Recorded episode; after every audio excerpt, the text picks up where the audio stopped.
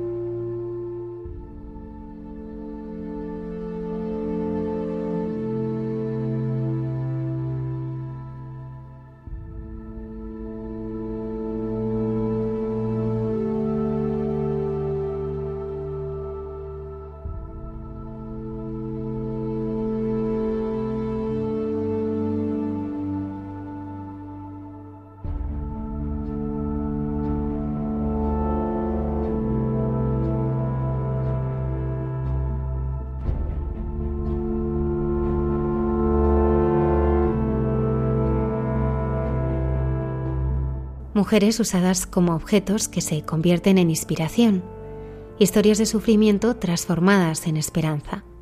El padre José Manuel Orcajo nos descubre las historias de siete mujeres que salieron del infierno del narcotráfico, la guerrilla, el abuso y la cárcel, para ayudarnos a buscar el cielo.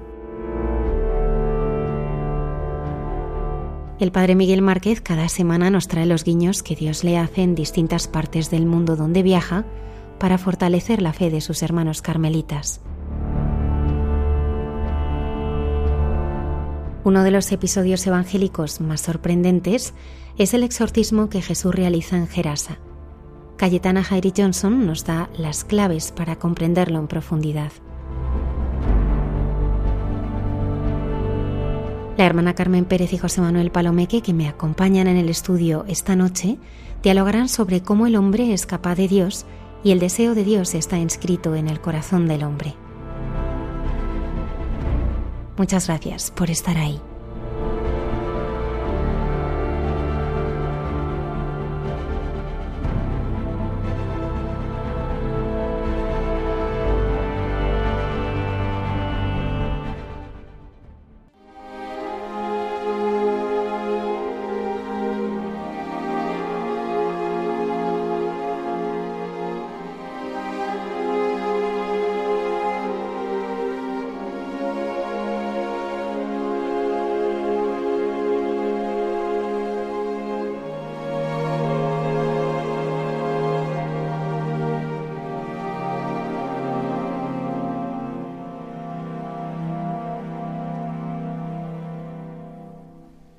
Esta noche nos acompaña el padre José Manuel Orcajo.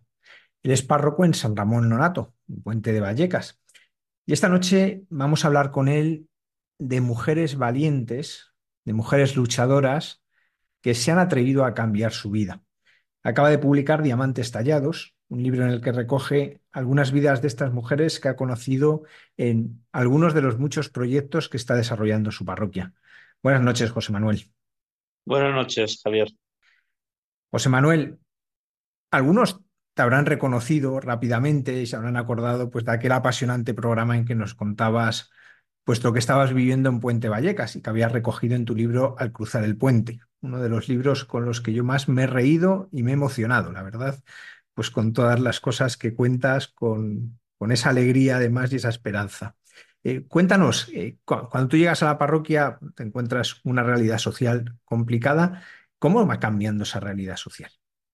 Sí, la verdad es que no, no esperaba yo lo que me había encontrado. Sabía que era un barrio difícil de Puente Vallecas, pero siempre la realidad supera las expectativas. Entonces te encuentras gente que te pide todo, te pide comida, te pide trabajo, te pide incluso eh, que, sanes a, su hijo, o te pide llorar, o te pide cargar el móvil. Entonces, eh, ante eso te vas dando cuenta que el ritmo que pones a la parroquia es el ritmo que te pone la gente porque no hacer un plan previsto, la verdad es que no responde a la realidad que te vas encontrando. Entonces, lo primero me di cuenta que era que habría que abrir la parroquia todo el día. Entonces, eh, parroquia abierta, con visiblemente más muy abiertas las puertas y, y una presencia sacerdotal y eh, más gente. Entonces la gente al ver una parroquia abierta llega, pregunta, reza y entonces eh, empiezan a, suceder un montón de cosas, ¿no? Y, y entonces todo lo que me ha ido pasando, eh, nada estaba previsto, todo ha sido al ritmo de Dios y entonces suceden muchas cosas en base a la necesidad de la gente y también lo que Dios iba haciendo. Me he dado cuenta que, que, que Dios me iba poniendo unos retos, unas, unas expectativas que, que, yo no me imaginaba. Entonces, eh, la parroquia se ha ido llenando de gente, gente que, que, sí confía mucho en la iglesia, que confía que la iglesia le va a ayudar, le va a dar esperanza y viene a ayudar con todos sus problemas. Y, y luego también mucha gente que quiere ayudar. Hay gente muy, mucha gente buena que quiere hacer voluntariado, que quiere servir en esto lo otro.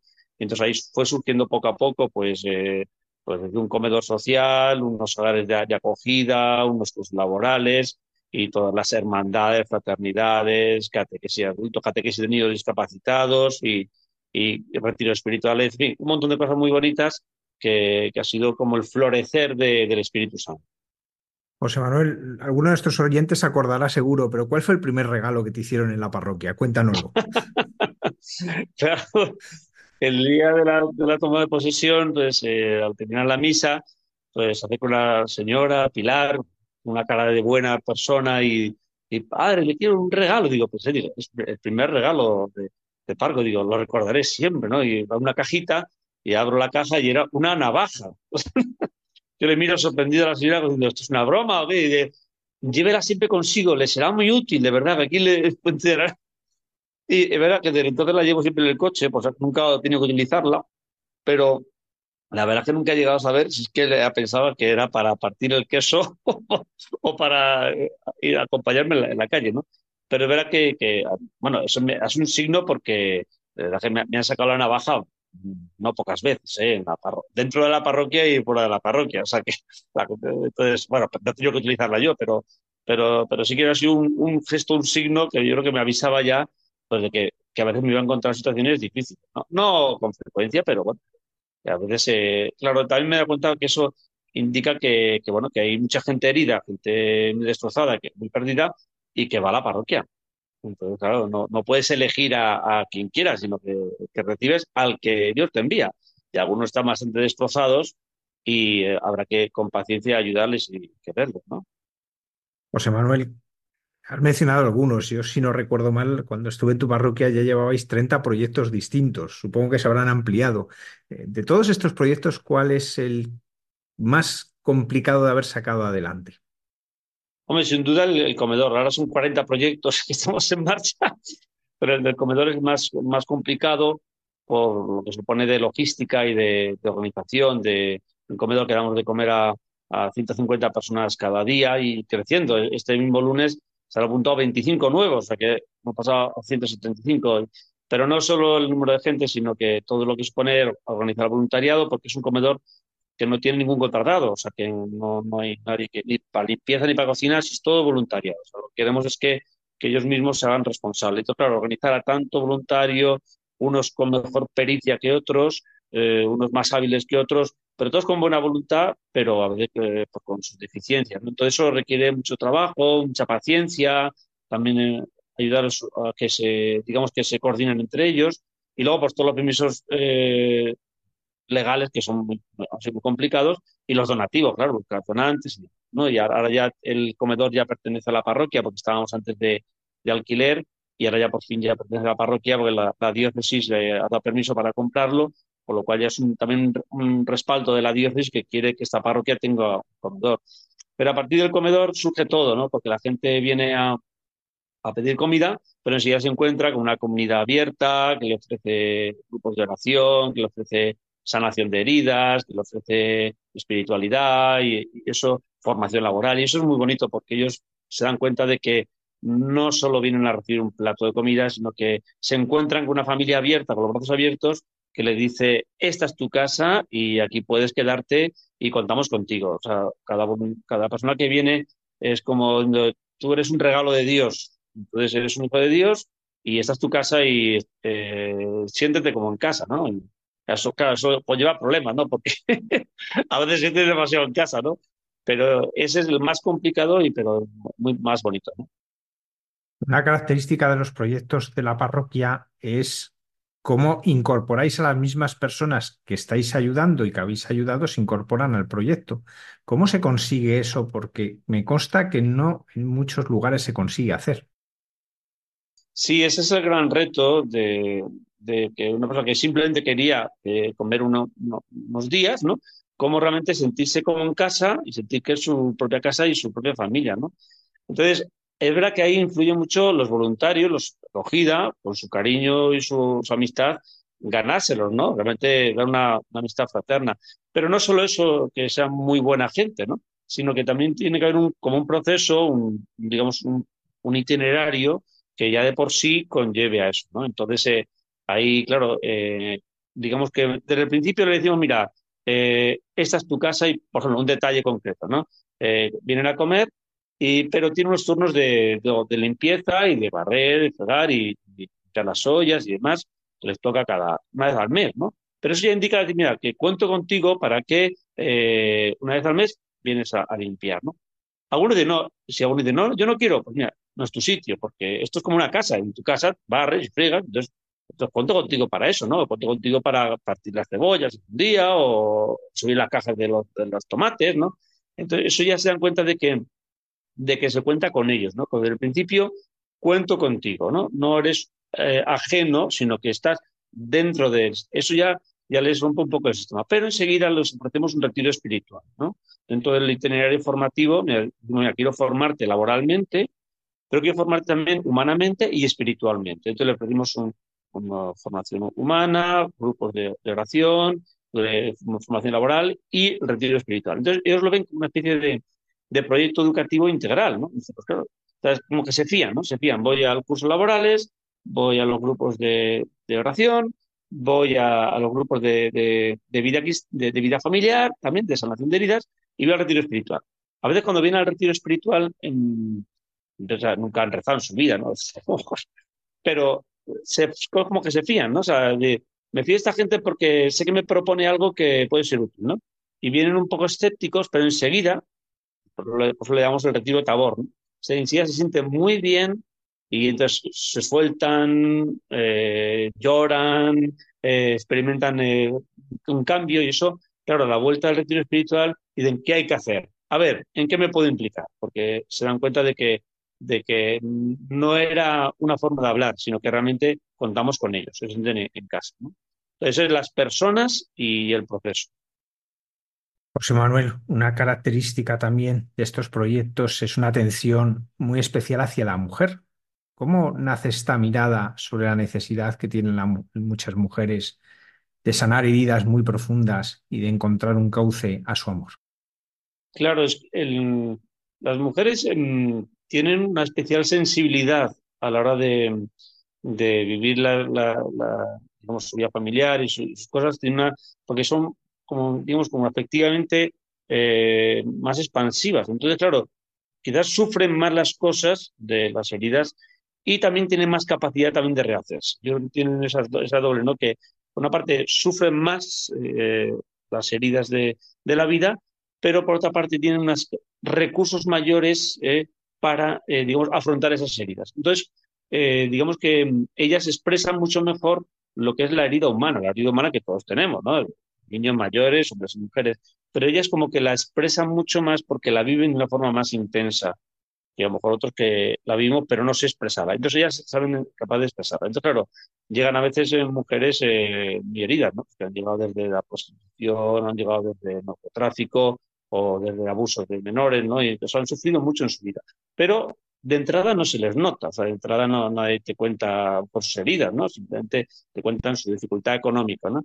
Pero tú sabes que detrás de esa dificultad económica, o me quedo en la calle o, no tengo para comer, te das cuenta que hay un pasado, hay una historia que ya irá saliendo, ¿no? Lo que ves es que esta persona tiene mucho que contar, pero hay que crearle un contexto, crearle un ambiente para que ella pueda eh, expresarse.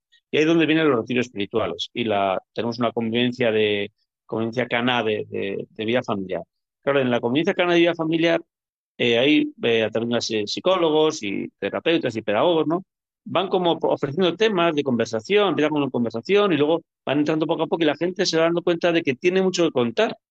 Y entonces cuando y ahí descubren que hay temas del pasado que no han contado, es cuando necesitan eh, como contarlo y cuando ya luego viene el retiro espiritual, ¿no? pues vente y ahí el retiro espiritual vas a sanar la herida, ¿no? Primero es como que descubrir que tienes una herida que no has sanado y en el retiro espiritual luego ahí puedes sanar la herida porque Dios te va a tocar el corazón. Entonces, esas mujeres te das cuenta que como que va, primero, que confían en mí, segundo, eh, tengo una herida que no he arreglado, tercero, voy al tabor, al retiro, donde ahí Dios me va a sanar la herida. Entonces, hay un proceso ahí eh, muy bonito, ¿no? Pero claro, mm, llegan mujeres pues que, digamos como que esas heridas que están allá muy, muy a flor de pies y que este te puedo ir contando ejemplos, ¿no? Por ejemplo, muy habitual, yo me he sorprendido mucho el tema de abusos de menores. O sea, que, que es con tan frecuente, ¿no? Mujeres ya, ya maduras, mayores, ¿no? Y hijos, incluso con nietos, ¿no? Y que en las conversaciones de su vida familiar y demás, pues te cuentan, claro, incluso que habían olvidado. Eh, olvidado que de pequeña un primo es un padre, ¿no? Un hermano mayor, ¿no? Es un tío o un amigo de la familia, pues de pequeña durante a veces eh, semanas, meses, años, años enteros, habían sufrido abusos ¿eh? en su infancia. Claro, a veces hay mujeres que lo habían bloqueado en su mente. La mente para proteger a esa persona lo había bloqueado. Y cuando eh, sale eso, te das cuenta de que la mujer empieza a recordar y dice, es que fue una vez, fue, y fue ese tiempo. Y claro, empiezan a comprender por qué tengo esa agresividad, o por qué tengo estos miedos, o por qué tengo ciertas reacciones eh, emotivas que no se explican, ¿no? ¿Por qué soy yo así? Y entonces dicen, claro, es que yo me pasó esto. Y dice, claro, por eso, eh, porque no, no soportan a los hombres, o, que, o, que tienen una, una, ansiedad muy grande, o que tienen ciertas reacciones que les, les ha sorprendido siempre y te das cuenta que al narrarlo, al contarlo, dice, anda, es que tenía yo esto, ¿no? Entonces, eh, por ejemplo, una mujer eh, contaba, y yo lo, cuento en el libro, ¿no? Que eh, contando, en el, en el libro, mm, ellas se propusieron ir contando un poco toda su vida desde pequeña, ¿no? Y entonces, eran, son mujeres que, que ya han contado su testimonio, ¿eh? Su testimonio en retiros, en convivencias, ¿no? pero lo encontraba siempre como los, los momentos más importantes. Pero eh, con esta mujer, eh, una vez que salió en el libro, ¿no?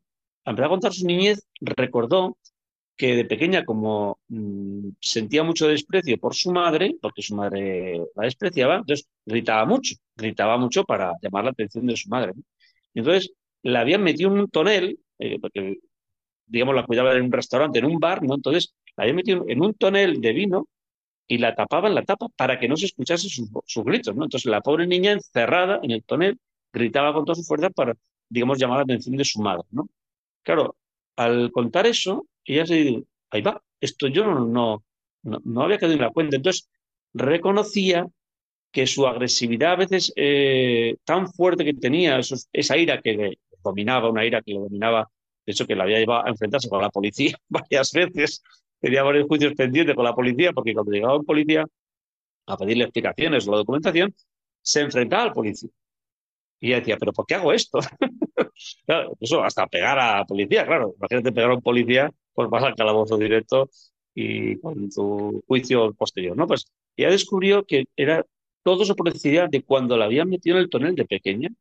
Claro, al descubrir eso, ahí comienza, claro, una, una lo llamamos la cristoterapia, ¿no? O sea, decir, que Cristo te acompañaba en esa herida, Cristo estaba contigo, sufriendo como persona, en una, una terapia de sanación espiritual. Y entonces esa mujer ya, cuando ve su ira en ese momento, de, recuerda que es por su herida y recuerda a Cristo. Entonces ya va cambiando, va cambiando. Eso es un ejemplo. O sea, que esa mujer se va dando cuenta de que, eso es un ejemplo concreto, de que debe eh, mm, analizar su herida para que dejar que Cristo ilumine la herida y poder así eh, superar su conflicto. Eh, pero claro, si no hay una narración completa y distendida, pues eh, no se puede ver. Digamos, uno pasa por de puntillas, ¿no? Por ejemplo, ¿no? otro me contaba, por ejemplo, que después de largo, claro, el fracaso social de muchas de estas personas es muy grande, ¿no? Han vivido en barrios, han vivido en sociedades donde pues no, la, familia no estaba presente, los padres trabajando, o no estaban en casa, o con bebida, alcohol. Y, claro, los niños eh, se cuidaban como podían, entre ellos los hermanos, o, en fin, o Entonces, claro, una recordaba que su madre nunca estaba y, y cuando llegaba a casa, pues solo era gritos y, y, le pegaba por todo, ¿no? Porque era la más pequeña, entonces los hermanos la pegaban y cuando llegaba su madre se quejaba, entonces la pegaba también su madre. Entonces, ni mi madre me, ni mi madre me protege, ¿no? Los hermanos me pegan, también abusaban de ella, y mi madre no me protege. O sea, mi madre no me cree, ¿no? ese rechazo de su madre lo ha arrastrado siempre, incluso hasta cuando lo contaba, y ya tenía eh, esos cincuenta y tantos años, decía, es que lo que me pesa es el rechazo de mi madre. Ese rechazo de mi madre que lo tengo todavía como metido en las entrañas, ¿no? Y dice, y eso me condiciona mucho. Entonces estaba ahora estamos trabajando con ella cómo superar ese rechazo de su madre, ¿no? Porque eh, es lo que le pesa desde pequeño. A mí me llama la atención porque, en concreto, esa mujer eh, había sido abusada eh, por un tío, por los hermanos, de una forma bastante continuada y muy prolongada. Pero, sin embargo, mm, eso que es muy terrible, que a mí se me lo contaba, se ponía la, la piel de gallina, me contaba los detalles, pero a ella lo que más le cuesta es el rechazo de su madre, sentirse rechazada por su madre. Fíjate, no tanto lo que podemos pensar, ¿no? Qué terrible es que tus hermanos te hagan eso, pero ella lo que le duele es más eh, que su madre no la creyese, que su madre no la protegiese. Al final la sacó de ese, de ese ambiente tan, tan triste, tan, tan terrible, tan demoníaco. Le sacó un tío, ¿no? Que llegó un tío de viaje y cuando vio el, el percal en la familia dijo, no, no, esta niña va a dormir con la abuela y le apartó de su hermano. Su, tío le liberó. Pero fue, eh, lo que más le pesa es que mi madre no me creyese, que mi madre no. Es curioso, para mí me ha impresionado mucho cómo em, hay que ver las cosas desde el punto de vista de ellas. O sea, que yo podría interpretar una herida que funciona así, sin embargo, ellas lo entienden de otra manera.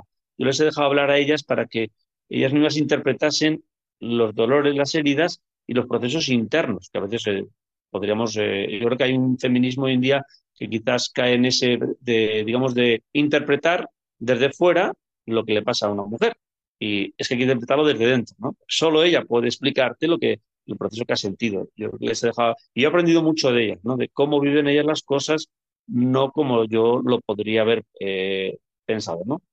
Otra mujer me contaba, pues, eh, el tema de los padres en la cárcel, ¿no? Los padres que, que empezaron a, ayudar a narcotraficantes, al final pues se enriquecieron y eh, colaboraron con era como de sobre fácil y sencillo, dinero rápido, le pidió la policía, siempre pillaron más débil, entonces le metieron a la cárcel. Se quedaron los, cuatro hijos eh, solos en la casa, y tenían que buscarse la vida porque los tíos no quieran hacerse caso, cargo, ¿no?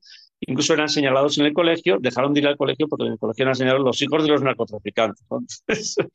Entonces era digamos, persecución por todos lados. Entonces esos niños eh, tenían que eh, buscarse la vida, claro, la, niña eh, sufría antes más abusos porque aquello era una especie de selva o en el hogar, ¿no?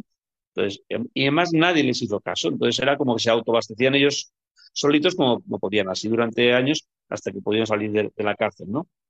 Claro, esa situación de una niña dominada por sus hermanos sin ayuda exterior y sin pedir ayuda, eso le ha provocado para, digamos, para siempre, le genera una especie de hostilidad a la familia. Tiene una visión de formar a la familia, porque para ella la familia es aquellas cuatro paredes donde estaba dominada por mis hermanos, ¿no? En todos los sentidos. Y claro, eso, mm, cuando esa persona se le habla de familia y hogar, le cuesta mucho mm, descubrir que es una comunidad de vida de amor, como decimos los, cristianos. Porque a algunas personas eh, eh, claro, lo ven todo con sus ojos históricos, con sus heridas históricas, su, carne eh, herida. Entonces, eh, hay que, digamos, que intentar sanar esa, herida con la luz de Cristo, ¿no? yo sí veo esto que, el, desastre social que hay en muchos barrios o localidades, ¿no? provoca que, todo se ve de una forma distinta. la fe, claro que soluciona todo. Yo he visto que la, la fe puede arreglar todo, ¿no? Pero la C tiene que hacerse cargo del contexto que han vivido las personas. Yo cuando me comparo con ella digo, yo, yo tengo una familia feliz, he vivido tranquilo, una infancia normal, lo de, lo cual le doy gracias a Dios y procuro dar fruto de, de eso, porque hay gente que, que, no ha tenido eso, no ha tenido, eso, ha eh. ¿no? Yo he visto que, que, a la hora de evangelizar, a la hora de proponer la fe e iluminar con Cristo, eh, tenemos que saber cuál es el destinatario, o sea, qué sujeto me encuentro delante. Pues es un sujeto, que tiene ese background, esos sótanos, primero tengo que iluminar los sótanos, si no, eh, voy a poner, digamos, eh, eh, vino, nuevo, vino nuevo en odres viejos. José Manuel, una cosa que me impresiona del libro es que mostrando realidades durísimas, porque aparece, como nos has dicho, el abuso, la cárcel, el narcotráfico, los malos tratos, la guerrilla, aparece en muchas ocasiones el aborto, eh, organizaciones mafiosas, la sensibilidad con la que eres capaz de narrar cosas durísimas sin que hieran al que lo lee.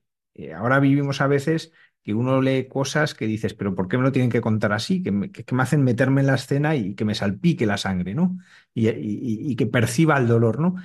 Tú, sin embargo, has conseguido que, que uno pueda acercarse al, dolor y al sufrimiento, pero desde la esperanza. Eh, ¿Cómo consigues eso? Porque en, ante situaciones, estamos hablando, por ejemplo, de la mujer que llevaba bandejas de coca en las fiestas de Pablo Escobar, o sea, cosas así, que no estamos hablando de, situaciones eh, pequeñas, sino de situaciones que, son tremendamente impactantes. ¿Cómo has conseguido, en vez de fijarte o quedar la, mirada retenida en, en el mal, cómo has sido capaz de sacar de ello el bien y la esperanza que se puede transmitir? Bueno, porque, porque he tenido que, que, que pulir el libro varias veces. porque una vez que lo entregué a la editorial, la editorial eh, muy amablemente me dijeron, aquí hay que retocar algunas cosas porque esto es bastante un libro que cuesta digerirlo, ¿no? Y entonces, eh, y yo también lo he, he, dado a leer a algunas personas, sobre todo a mujeres, ¿no? Que me digan más su punto de vista, ¿no? Y sí nos hemos dado cuenta, y también me, me he percatado que una cosa es decir las cosas, yo he escrito las cosas tal como las contaban ellas. O sea que yo, para mí era muy importante mmm, mantener su tono, sus, sus, expresiones y su forma de ver las cosas y yo he intentado poner un poquito de orden y porque a veces cuentan las cosas un poco descabaladas, según las recuerdan. ¿eh? Yo tengo un poco orden histórico y sentido a lo que hacen, pero es como tal como lo viven, ¿no? no sin, sin forzar ni, ni minimizar.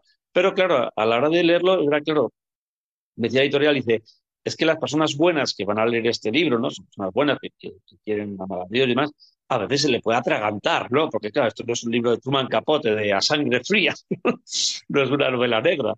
Entonces, eh, claro, he ido madurando que eh, yo lo que quería que la gente pudiera, eh, pudiera leer el libro, ¿no? No, que, no, que no se atragantase en el primer capítulo que dijese la gente, no puedo, no puedo más. Entonces, eh, digamos, como se he puesto un poco en literatura, algunas expresiones y algunos contenidos, eh, que sea lo mismo, pero digamos, una, contar con más estilo, con más, con más hondura, más espiritual para que pueda ser legible. Porque es verdad que a la hora de, no es lo mismo escucharlo que leerlo. La, la lectura tiene una especie de, de, de, viveza mayor, se te queda más grabada. Entonces, yo creo que la, la, esa, esa procura así, ¿no? Y bueno, entonces yo creo que yo lo que quiero es que la gente, no sé, con mi hermana, mi hermana, por ejemplo, dice, José, llevo el primer capítulo y no puedo seguir.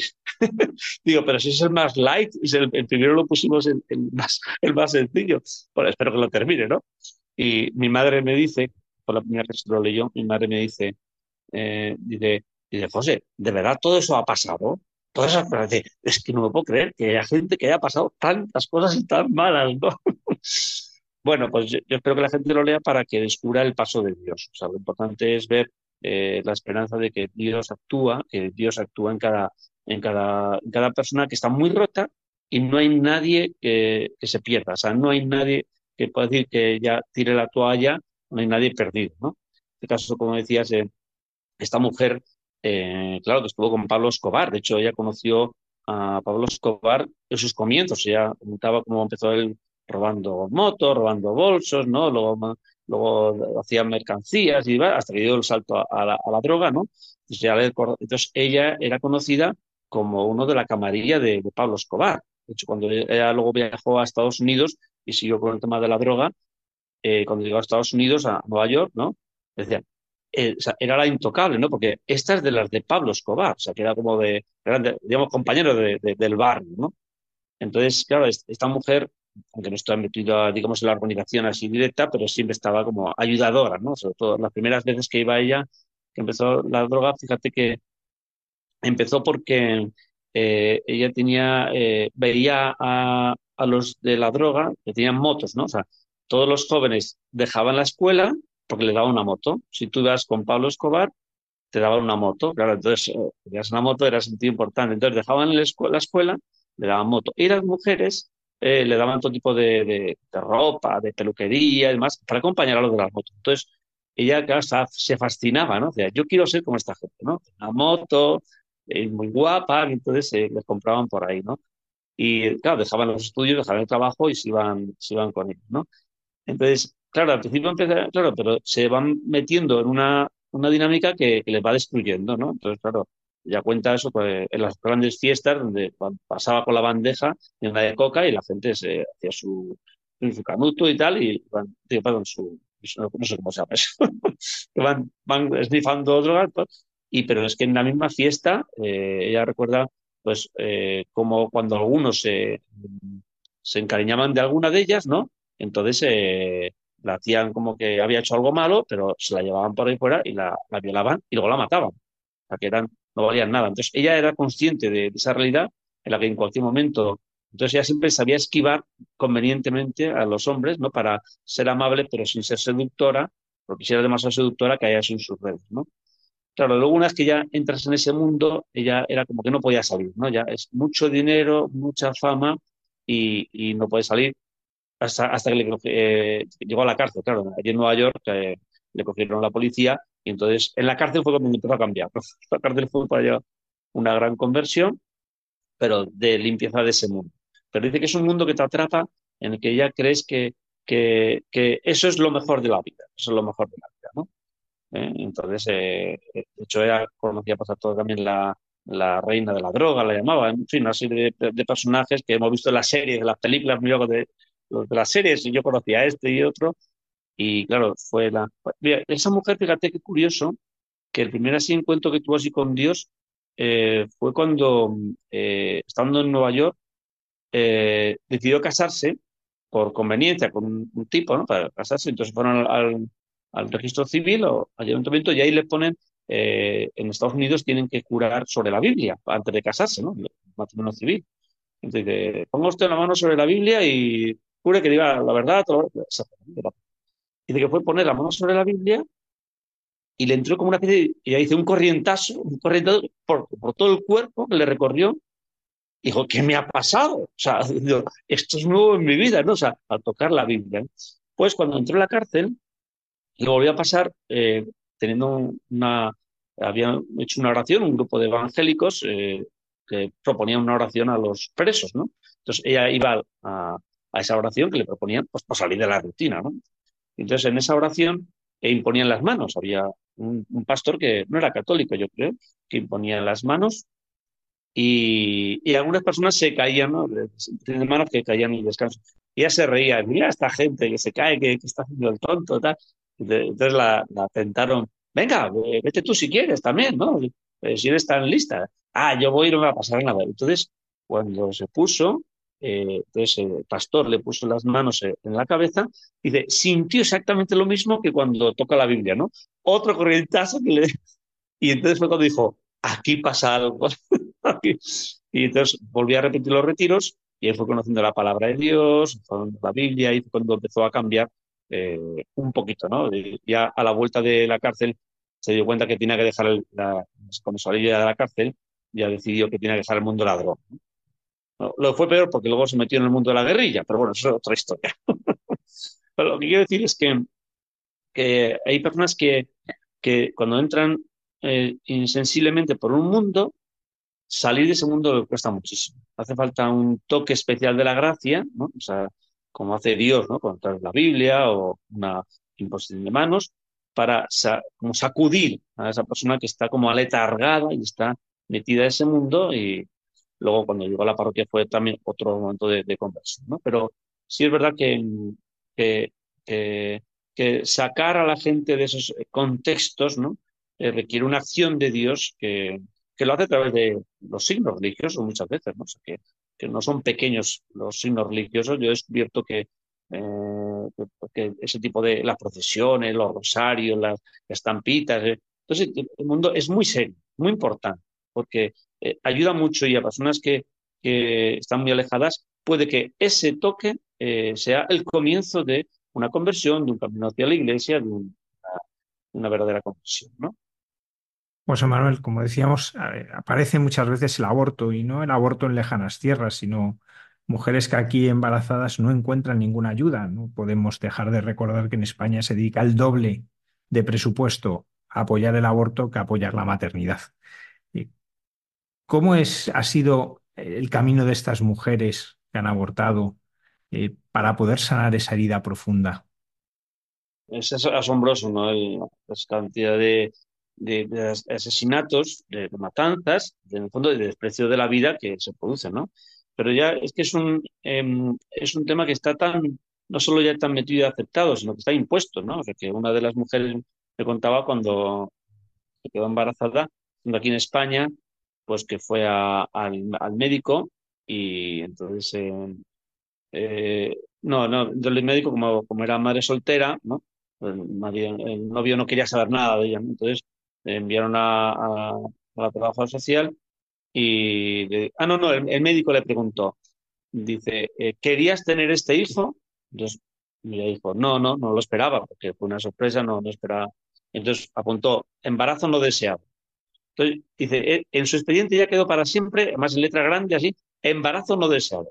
Entonces, cada vez que iba al médico, saltaba embarazo no deseado, la llevaban a la trabajadora social, al psicólogo del centro de salud, ¿no? decía, bueno, vamos a ver, como tú no quieres este embarazo, entonces lo que hay que hacer es abortar. no he dicho nada, no he dicho de abortar, pero no, no. Aquí pone embarazo no deseado, entonces, entonces vinculaba una cosa con la otra y ella decía, bueno, entonces, ya acaba harta, ¿no? Dice, por favor, no me vuelvan a decir más, yo quiero tener mi hijo.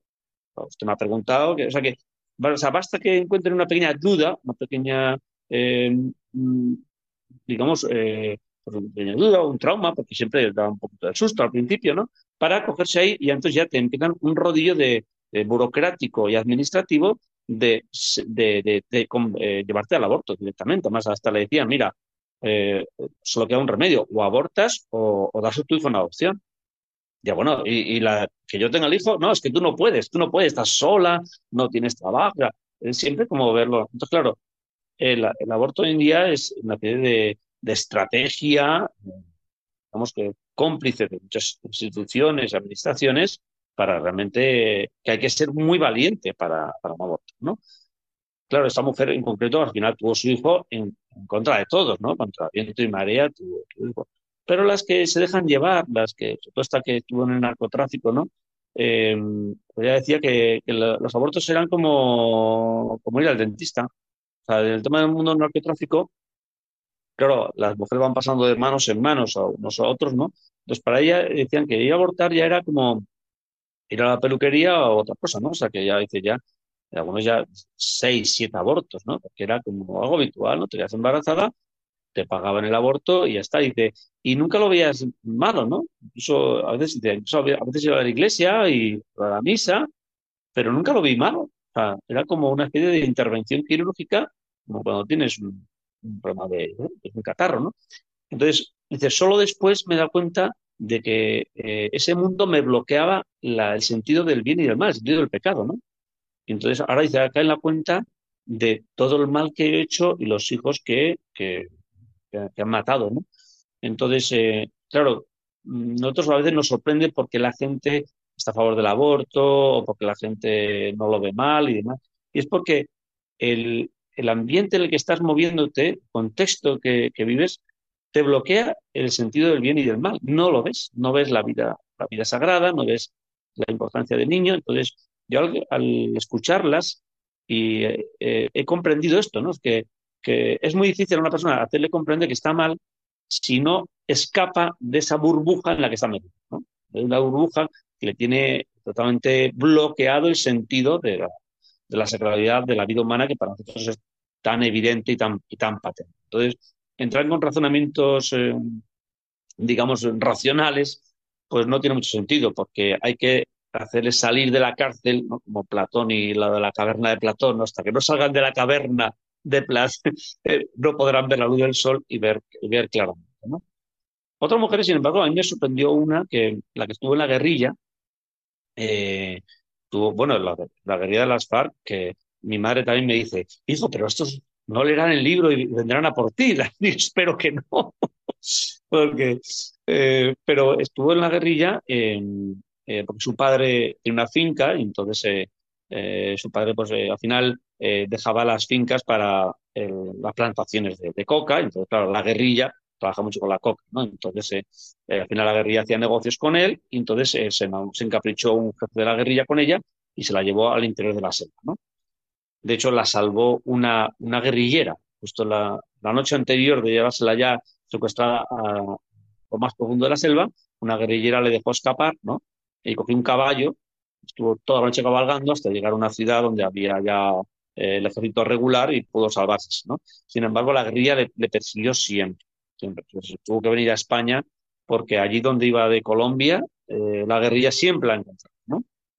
Y en una de estas veces que la encontró, pues un guerrillero la, violó una noche, ¿no? La forzó una noche, bueno, eran dos guerrilleros, entonces, y de ese, eh, luego consiguió escaparse porque el ejército le rodeó, y entonces consiguió escaparse una vez más, porque escapó varias veces, pero se quedó embarazada del guerrillero, cuando volvió a su vida normal, y entonces al enterarse que, que estaba embarazada, tenía una, una, una vida que era de aquel hombre tan horrible, Claro, entonces eh, quería abortar, pero algo le impedía ir a, ir a la clínica. De hecho, ella, eh, se da golpes, eh, corría, hacía, hacía brusquedades, ¿no? Que le decía, pero ¿cómo? Pero ¿cómo Porque ella como deseaba perder el hijo. Pero algo le, le, retenía, no sabía el por qué, que era muy fácil, era una clínica, pero algo le retenía, pues, quería, pero no daba ese paso, ¿no? Y, cuando nació, al final un, médico la salvó. Una de estas veces ella, dudando si abortar o no, cayó en manos de un buen médico, ¿no? Que la vio dudosa, ¿no? Eh, vio que estaba ahí. Entonces ella le dijo al médico, mira, te hacemos una cesárea cuanto antes y te, que no tengas problemas. Entonces el médico se portó muy bien y una cesárea que estaba de siete meses porque dice, es que si no esta mujer está eh, deseando morirse ella y matar a su hijo, ¿no? Eh, como el objetivo de esa, quiero acabar con mi vida y no quiero una vida. Entonces, un médico pues eh, la atendió muy bien y Pero a mí me sorprendió mucho que ella, con esa vida destrozada, em, cuando nació su hija, yo siempre pensaba, cuando uno no quiere a su hijo, pero cuando nace, pues ya la quiere, ¿no? Lo he leído en muchas novelas, lo, en fin, me lo ha contado mucha gente. Y me contó, dice, y cuando nació mi niña, no quería mirarla, la dejaba abandonada. Y eran las amigas las que decían, pero dale el pecho, pero vístela. Y, yo la miraba y no la quería, no la quería. Yo, me llamaba la atención, pensaba que el amor de madre brotaba así natural, pues en este caso no, no brota así tan natural. Tuvo que ser luego después de la conversión, al convertirse a Cristo, cuando pudo mirar a su hija con amor.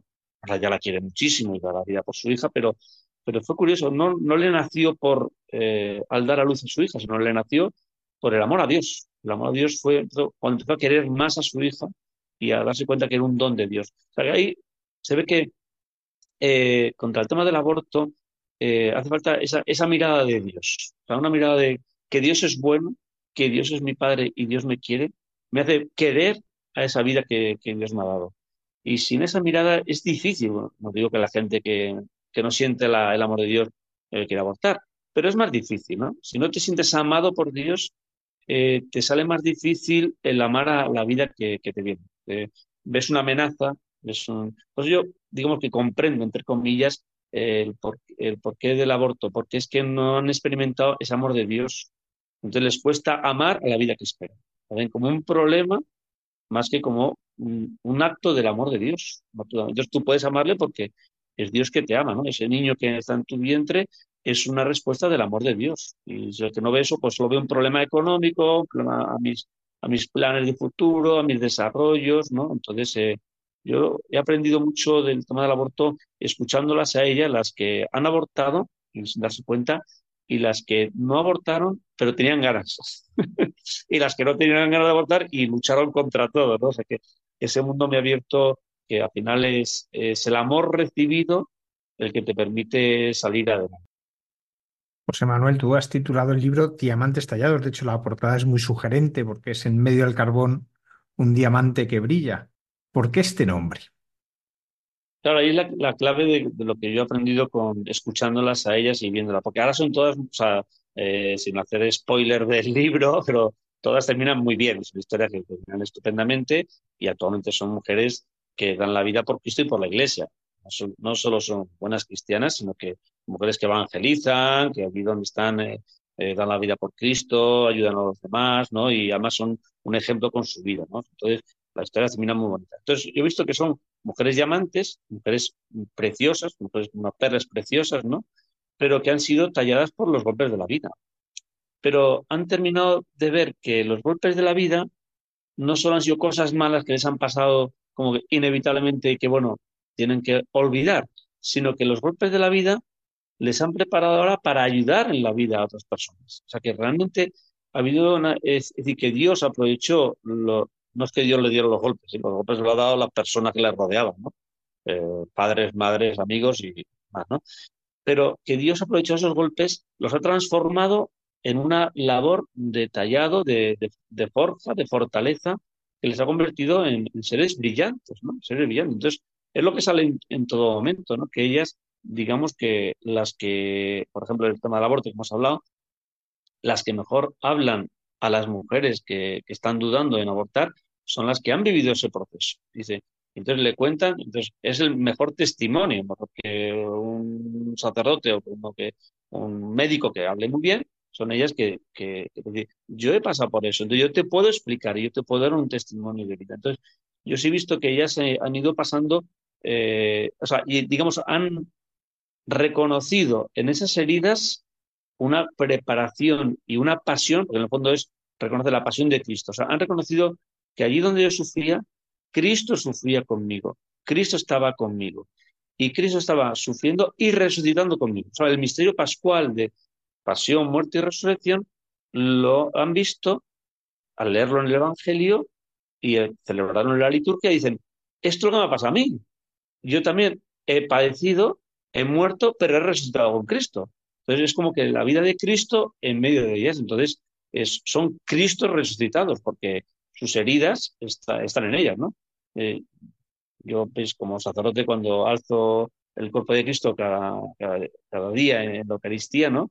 Eh, cojo en mis manos el cuerpo de Cristo recién consagrado y como que las veo a ellas, ¿no? Porque yo digo, porque este, este pan, eucarístico, que es el cuerpo de Cristo, es el cuerpo herido pero resucitado, herido, muerto y resucitado. Entonces, tiene las heridas, como parece Cristo en la resurrección, o que mantiene las heridas para recordar la pasión. Entonces yo digo, en, este, en esta Eucaristía, en este Jesús eucarístico, están ellas también. Ellas son el cuerpo de Cristo. Ellas son el, cuerpo herido llamado de Cristo que, que, me, ayuda a mí también a comprender mejor la, liturgia. ¿no? Entonces, yo he visto que ellas también, pues el, eh, han, ido, y, bueno, el, tema familiar, ¿no? O sea, las que han vivido en un ambiente familiar muy oscuro y muy de, bueno, me contaba, por ejemplo, eh, por, ejemplo, un ejemplo, ¿no? Eh, su padre esperaba un hijo, ¿no? Para trabajar en el campo, en un ambiente rural, tenían chacras y fincas, entonces necesitaba mano de obra y, y entonces em, le nació una niña. Y cuando se enteró que era una niña, dijo, no me interesa. Entonces, ni le decía la palabra y cuando se hiciera a ella le decía hijo, no le decía hijo, o sea, el padre no asumía que era una niña. Entonces, ella de, por sí se odiaba por ser niña porque su padre esperaba un hijo, ¿no? Entonces dice, mi padre no me quiere porque soy niña, ¿no? Entonces, esa, esa herida, por ejemplo, eh, claro, ahora se da cuenta ella, eh, a la que es madre, madre de, un hijo, ¿no? Precisamente, ¿no? esa herida me ha hecho comprender la ternura, la delicadeza, que, se lo explica así cuando da charlas, da muchas charlas a, mamás y a papás, ¿no? lo cuenta con una fuerza especial, porque no sabéis eh, la herida que puede provocar una expresión, un comentario vuestro. Entonces, cuando cuenta sus historias, Y claro, todo el mundo se queda sobrecogido, ¿no? Porque dice, ahí va, ¿cuántas veces yo le he dicho a mi hijo cosas inconvenientes sin pensarlas, así un poco alocadamente? Y dice, y no había, no había quedado en la cuenta de la repercusión que tiene para mi hijo. Claro, eso yo no lo, lo puedo contar desde el punto de vista teórico, ¿no?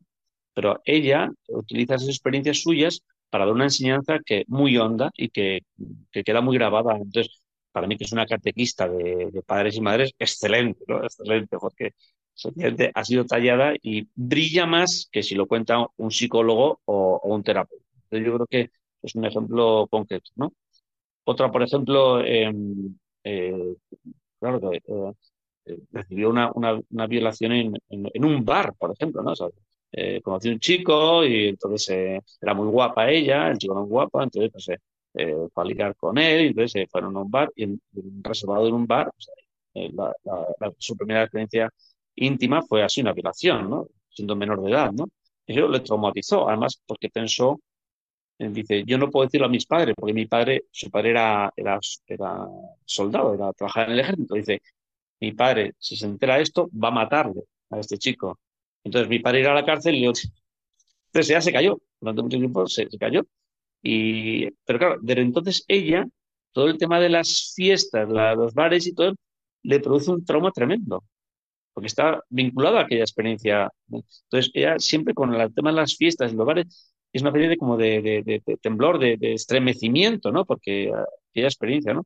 Pero sin embargo, ella iba aprendiendo, ¿no? Eh, el, cómo hacer la, eh, digamos, el romanticismo, el noviazgo, o sea, una sensibilidad especial para eh, cómo generar las primeras eh, intimidades, las primeras relaciones, eh, acercamientos, digamos, la conquista primera, ¿no? De, los primeros amores. Ella lo cuenta de una forma distinta, ¿no? O sea, la delicadeza de la mujer, la delicadeza en el trato, de los primeros acercamientos, ¿no? Ella sabe expresar mucho mejor, porque claro, te cuenta de la brusquedad que provoca para siempre un gesto que ella dice que, que así chaval, que luego le veía por el barrio, ¿no?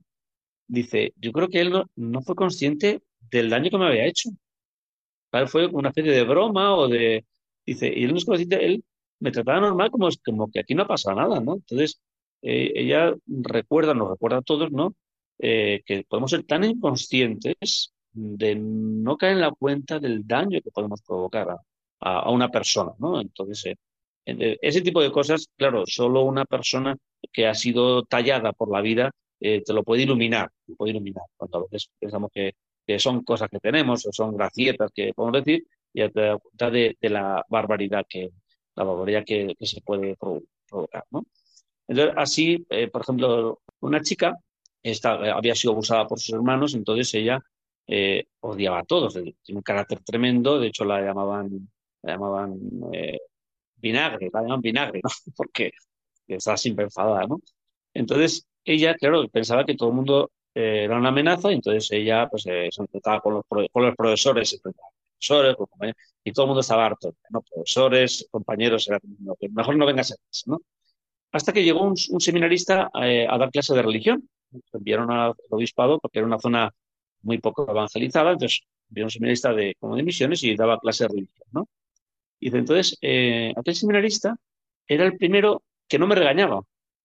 Dice, ella dice, eh, yo era muy borde, siempre quería hacer daño a todo el mundo, ¿no? Y entonces, con motivo sin motivo. Entonces, de repente a él le, le agredía con mis expresiones, con mi... Dice, y él de repente se sonreía simplemente, se que era un buen chaval. De hecho, él ahora es sacerdote, es un sacerdote bueno de Perú, ¿no? Entonces ella dice, y me daba rabia porque quería hacerle daño, pero él respondía siempre con amabilidad. Entonces, dice, eso me descolocaba, entonces me empezó a interesar. Este, ¿por qué no responde con agresividad a mi agresividad? Este, ¿por qué no se enfada conmigo? entonces, ello, aquello le, empezó a cambiar, empezó a cambiar, hasta el punto que, eh, siendo muy jovencita, eh, le doy a su madre y dice, mamá, quiero ser como, como este, quiero ser como este seminarista, no quiero ser sacerdote, sino quiero consagrarme, ya que estaba apartadísima de la fe y tal, eh, tuvo la idea de ser monja, ¿sí? porque quiero ser como este hombre, que es, que, es el que no me regaña, es el que no se enfada conmigo, me soporta tal como soy, ¿no? Aquello le llamó tremendamente la, atención, ¿no? Entonces, yo en esa herida de, resultar mala, se encontró con una talla, ¿no? Quiere decir que, que encontró una persona que le descubrió su propio mal, le descubrió su propio mal en, en aquella persona, ¿no? Eh, de hecho, luego entró de monja, o sea, que esta chica eh, con muchas dificultades y tal, y entró, de, entró de un convento porque, claro, se da cuenta que no era su vocación, pero lo que sí buscaba en esa consagración a Dios, lo que buscaba era imitar a este hombre que me trata con cariño. Es la primera vez en mi vida que alguien me trata con cariño, que alguien no me desprecia, que alguien sabe aguantar, sabe aguantar. Entonces, ella cuando lo cuenta eso de saber aguantar a las personas desagradables, ¿no? con darle lo que dice Santa Teresa siempre, ¿no? Pon amor donde no hay amor y sacarás amor. Pero claro, ella te lo cuenta desde su experiencia de decir, es que esto es lo que salva. De hecho, a ella le salvó. Porque yo tenía odio a todo el mundo, porque tenía odio a mis hermanos, ¿no? Odio a sus hermanos que habían abusado de ella, lo reflejaba con el odio a todo el que se pusiera enfrente, menos a este, que sabía aguantar. Entonces, claro, otra enseñanza muy valiosa para, para los educadores, los sacerdotes, que tenemos que aguantar a veces a gente muy desagradable, ¿no? Que enseguida eh, descartamos, ¿no? Pues dice el Papa, descartamos al que no nos gusta porque este me cae mal, este es borde, pues mira, fuera de mi vista, pues no te voy a aguantar. Te aguanto una vez, pero no dos, ¿no? Aquel seminarista, yo siempre pienso mucho en él, que ahora es sacerdote, que, que hizo ese cambio en esta persona y yo digo, es una llamada, para mí es una llamada de, a la responsabilidad y a la, a la paciencia con los pesados, digamos, los, desagradables, ¿no? José Manuel, son siete historias de siete mujeres, eh, que algunas, como nos cuentas, darían para hacer hasta más de una película, porque eh, hay situaciones muy impresionantes, pero me imagino que estas siete son las que has podido contar, pero se han quedado muchas más en el tintero, ¿no? ¿Por qué no has podido contar otras historias o se quedan para después? Bueno, claro, eh, no son siete, son 77 o 700, ¿no? Porque son muchas historias muchas personas que me han contado, muchas mujeres, ¿no? Claro, ellas han tenido la delicadeza de, de contarlo detenidamente y que, que aunque es anónimo, son historias anónimas, ¿no? No son reconocibles, pero eh, de, de, la valentía de poder sentarse, contarlo, contarlo desde lo profundo, desde la luz de Dios y poder ofrecerlo como una enseñanza a los demás. Han sido muy generosas porque lo han ofrecido como una enseñanza a todo el que quiera leerlo, ¿no? En primer lugar a mí, que me ha, ayudado muchísimo, ¿no? Claro, eso requiere, digamos, una, una generosidad una valentía, ¿no? Y a lo mejor otras han, no, han preferido no, no, no, no, digamos, mirar a toda su vida de esa manera, ¿no? Pero eh, había que elegir siete, ¿no? Porque no puede, no puede tantos libros, ¿no? es un libro con, solo siete. Pero, claro, yo recuerdo historias eh, muy bonitas de otras personas que me han ido contando, ¿no? algunas terribles, mucho más terribles, ¿no? Este, este libro dice, algunas son, son tremendas las historias, ¿no? De, pero bueno, y hay historias mucho peores, ¿no? Historias eh, muy sobrecogedoras, ¿no? Y que, y que, y otras historias muy bonitas que, pero bueno, que, que digamos como que, que no están tan dispuestas a contarlo. No es fácil contar todo esto y someterte a tu propio juicio, ¿no? Porque cuando ya lo contaban, se juzgaban a sí mismas, ¿no? Luego se dando cuenta que tienen que ser juzgadas por Dios a misericordia de Dios, pero cuando uno cuenta su vida, el primero que te juzgas es uno mismo. Y eso es muy duro, ¿no? Y escapar de ese juicio personal y someterte a la luz de Dios, al, juicio de Dios, eso es, más, es, más, es, es, el paso que hay que dar, ¿no? Pero no todas lo han conseguido, ¿no? Pero es verdad que a mí todas ellas, eh, estas y otras personas, me han ayudado mucho a comprender el corazón humano. Porque cuando me contaban ellos sus historias, me veía yo a mí mismo, ¿no? Digo, no somos tan diferentes todos, ¿no? Te digo que, que yo, alguna persona ya me ha contado que al leer el libro, dice, al leer el libro he visto mis propias heridas, que son distintas, son, son más, más, suaves o más, más cotidianas, o más, pero me da cuenta de mis propias heridas, ¿no? Porque es que en el fondo te ves reflejado, te ves reflejado, ¿no? Y, ves cómo tu herida tiene que ser luminosa y ser tratada por Cristo, ¿no? Entonces yo creo que eso es un poco, son como siete diferentes, pero las siete es lo mismo, ¿no? Hay una herida que puede ser una oportunidad para aprender, una oportunidad para que Cristo eh, te ilumine y Cristo te, te lleve adelante, ¿no? Pero yo conocí mujeres que lo han, pasado muy, muy mal, Una persona me contaba que, eh, me contaba detenidamente, digamos, cuando su padre la intentó ahorcar, su padre venía medio borracho y falló la cuerda, ¿no? O sea, si no, así, ¿no? O sea, o cosas así, ¿no? De, otra a mí me, impresionó muchísimo, una eh, que decía que su madre no la quería, no le hacía ni caso, nunca nada, ¿no? Pero ella era una niña, necesitaba de, mucho amor, ¿no? Y entonces por las noches, cuando su madre dormía, iba a la cama de su madre y sin despertarla, la abrazaba para sentirme abrazada por mi madre. De, necesitaba que alguien me queriese, aunque yo sabía que era mentira, pero necesitaba como ese abrazo, digamos, fingido, porque dice, es que sin amor no se puede vivir, ¿no? A mí eso siempre se me ha quedado grabado porque es que todos necesitamos un abrazo, sentirnos amados, ¿no? Y si no hay eso, eh, eh, ¿quién puede vivir sin amor? ¿Quién puede vivir sin, sin ser amado, ¿no? Pues hasta un niño pequeño lo entiende y, y, lo, y lo busca. José Manuel, para terminar, en todo este libro, ¿cómo aparece la mujer por excelencia, que es la Virgen María? Bueno, pues eh, la, Virgen María eh, está siempre detrás de todas las historias, aunque a veces no, no aparece explícitamente, pero, pero en un caso fue muy bonito porque una... Eh, no sé si podemos hablar un rato de, las posesiones diabólicas o de la brujería, porque eso fue, ese lo hemos puesto ese capítulo, el último, porque de la editorial, es que es un poco duro, es un poco fuerte, incluso algunos pasajes los hemos eliminado porque es bastante fuerte, y lo hemos puesto el último, ¿no? Pero es muy bonito porque ahí sale la, presencia de la Virgen María. O sea, el tema de la, brujería y de, las posesiones y de, y de digamos, la, bueno, la, influencia del demonio, pues es un tema muy, que, está más de lo que se parece, más de lo que aparenta, ¿no? ¿Eh? Pero, pero sí está muy, muy presente en ciertos ambientes y demás, ¿no? Entonces, eh, bueno, hasta tal punto que hay un, hay un pasaje de un, que no está escrito, no está escrito, porque según me lo contaba la persona de una, una, una cosa demoníaca, ¿no? Pero según me lo iba contando, me parecía tan exagerado y digo, no puede ser cierto. Entonces yo ni lo puse, ¿no? Luego un día hablando con un exorcista, dijo, oye, me ha contado una persona esta cosa tan rara, tan extraña, ¿no? Y digo, esto será, pues, le dice, sí, sí, sí, en algunos casos es posible, ¿no? Yo dije, bueno, pues, pues sí que era, podía decir, pero eso no aparece en el libro, ¿no? Porque ya me parecía que el lector podía atragantarse con eso, ¿no? Pero bueno, una de las chicas, eh, una chica limpia, bien, una infancia bastante bonita y, y normal, estaba trabajando y todo, todo normal, pero, pero un joven que se enamoró de ella y le perseguía, le perseguía y ella pues, pasaba de él, no quería saber nada. Y era tan pesado que ya decía, déjame en paz, ¿no? Pero, pero él era muy pesado y entonces dice, no sé qué me hizo que un día, hablando con él en la calle, ya decía, déjame en paz y demás, ¿no? Que le di un abrazo y dice, y no sé qué pasó, que en un momento me enamoré de él me enamoré de él y, dice, y es que no podía dejar. De hecho, dejó a su madre, dejó a su familia, dejó el trabajo y se fue a vivir con él y con una esclava, una esclava sexual, porque era todo el día eh, en casa haciendo mil perversidades, ¿no? Y dice, pero es que sabía que estaba haciendo mal, que estaba destruyendo mi vida, mi madre preocupadísima, pero no podía dejar de, querer, no podía dejar de...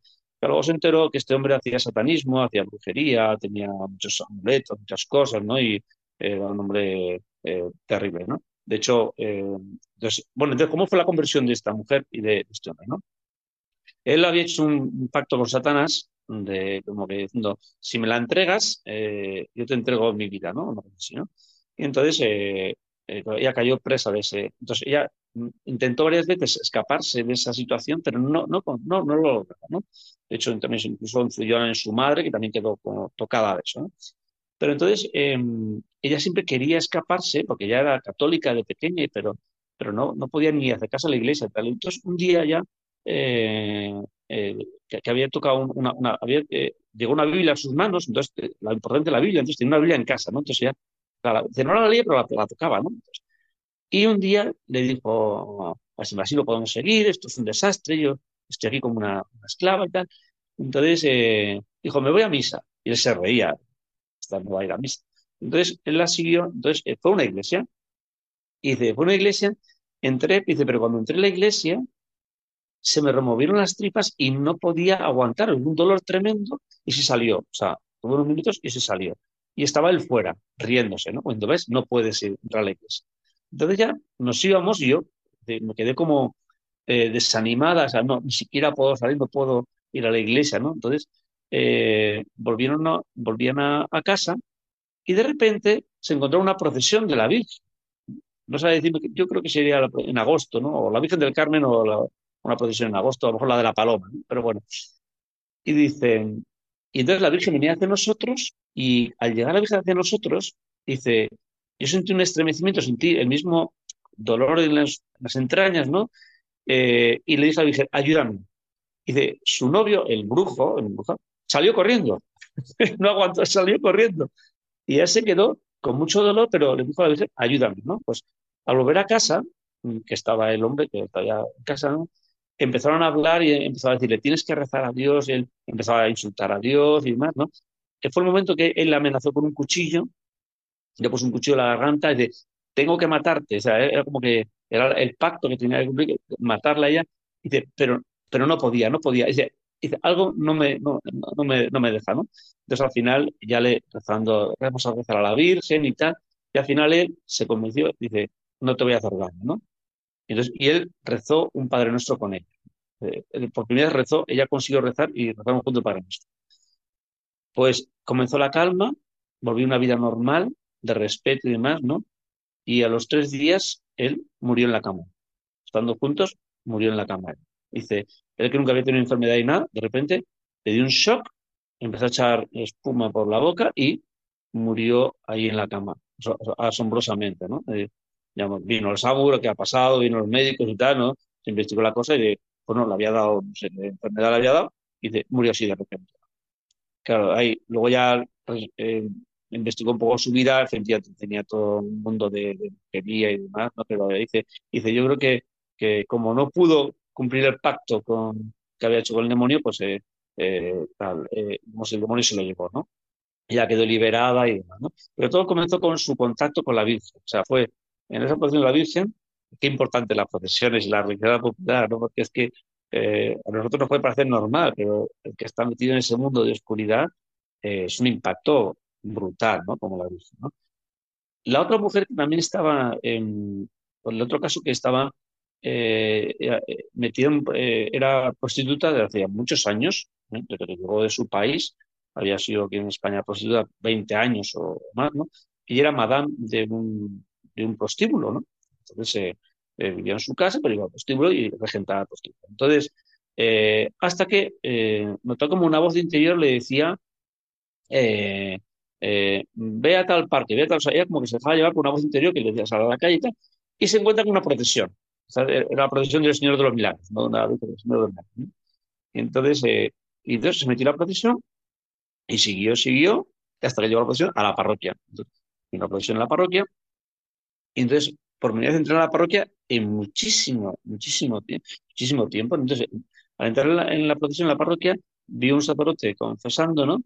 Y entró directamente, fue como lanzarse, ¿no? Y le empezó a contar era prostituta, que tenía un prostíbulo. El pobre sacerdote, que era un jovencito que estaba ayudando a de estudiante de, en prácticas, ¿no? Se quedó tan asustado que le veía tantas cosas, tantas, que debía dejarlo luego el párroco, que es el especialista, porque a mí esto me, supera, ¿no? Y entonces, esa mujer, eh, ese día, ¿eh? después de su confesión, cierro el, el prostíbulo. De hecho, eh, cerró el, la casa de citas y ah, sigue cerrada hasta, hasta el día de hoy, ¿no? dejó, dejó todo. Empezó unas catequesis y luego ya hizo la, no, no había hecho la comunión ni nada, entonces hizo la, solo estaba bautizada pequeña, entonces hizo la, la comunión, hizo la confirmación y ahora es una de las de adoración eh, perpetua magnífica, o sea, pasa horas y horas adorando el Santísimo ¿eh? y es una, una mujer entregada al Señor y que da unos testimonios de, de, amor al Señor en la Eucaristía magnífico. ¿no? Todo comenzó con el Señor de los Milagros que le llevó en, procesión. ¿no? O sea, te das cuenta de que ahí el Señor y la Virgen eh, van atendiendo a cada persona y le van produciendo un, impacto, una, conversión grandísima. José Manuel Orcajo, párroco de San Ramón Nonato, en Puente Vallecas, en Madrid. Muchísimas gracias por habernos acompañado esta noche y muchas gracias por enseñarnos las historias de estas siete mujeres que no han dudado en mostrarnos sus heridas, unas heridas traspasadas de resurrección, porque, como decíamos, son historias duras, pero historias llenas de esperanza y sobre todo llenas del amor de Dios que vence siempre. Muchísimas gracias. Gracias a vosotros.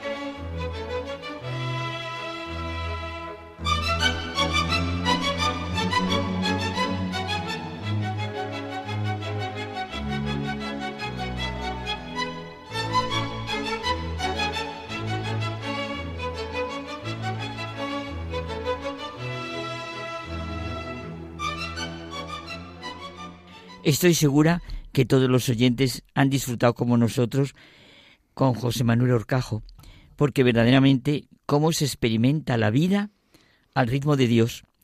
Es que mm, los dos libros que ha ido citando, el al cruzar el puente, es precioso cómo se va manifestando la gente que se va encontrando y es una maravilla cómo se encuentran con una familia abierta y es que estas mismas personas después son las que pueden ayudar a los demás.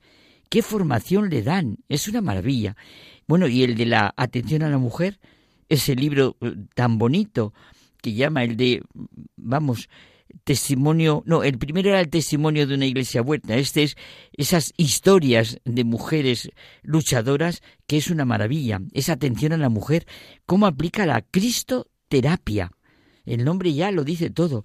Son, bueno, yo creo que todos hemos escuchado con un entusiasmo enorme historias llenas, más que historias, testimonios llenos de esperanza, porque está el amor de Dios. Eh, ¿Y qué te parece, Carmen, si ahora nos vamos a ver dónde nos lleva el padre Miguel Márquez esta semana. A ver dónde nos lleva esta semana el padre Miguel Márquez.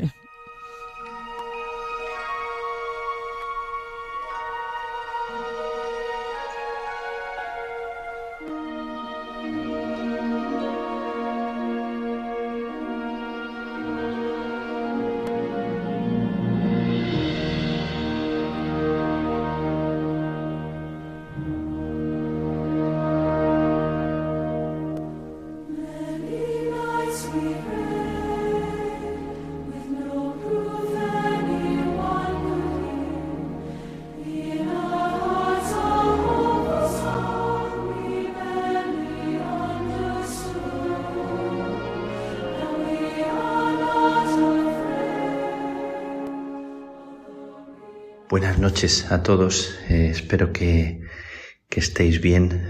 Ojalá pongo delante de Dios la vida que en este momento está en vosotros respirando, alentando y lo que os preocupa, lo que os inquieta en este día tan especial, en este día de la presentación del Señor que se celebra en todo el mundo la fiesta de la vida religiosa os quiero ubicar sobre dónde estoy.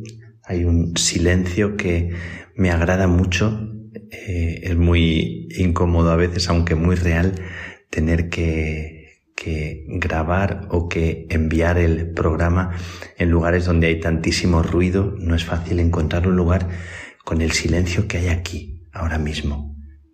Algún animal se oye en la noche, pero acabo de recorrer ocho horas de carretera horrible, eh, en algunos momentos una carretera infernal con animales que van y vienen. Bueno, aquí en la India las vacas, los rebaños, eh, en una parte de la carretera llena de, monos muy graciosos a los lados de la carretera. Eh, un paisaje de montañas y parajes muy secos de Kalnur a Tenali, en el estado de Andhra Pradesh, al sureste de la India, por si queréis ubicaros. He venido desde Sri Lanka a visitar a los hermanos de esta región y hemos hecho este recorrido largo, pesado, con un conductor experto, salvando mil baches y salvando el tráfico que asusta tremendamente. Esta tierra de Andhra Pradesh que es famosa, entre otras cosas, por las plantaciones de chile. Hemos visto muchos campos con plantación de chile. Aquí siempre hay que decir en las comidas si quieres que sea picante o no picante, si es spicy o not spicy. Eh, bueno, muchos pueblecitos pequeños y más grandes, llenos de tiendas, muchísimas tiendas hombres y mujeres dialogando en las calles y, muchos niños también.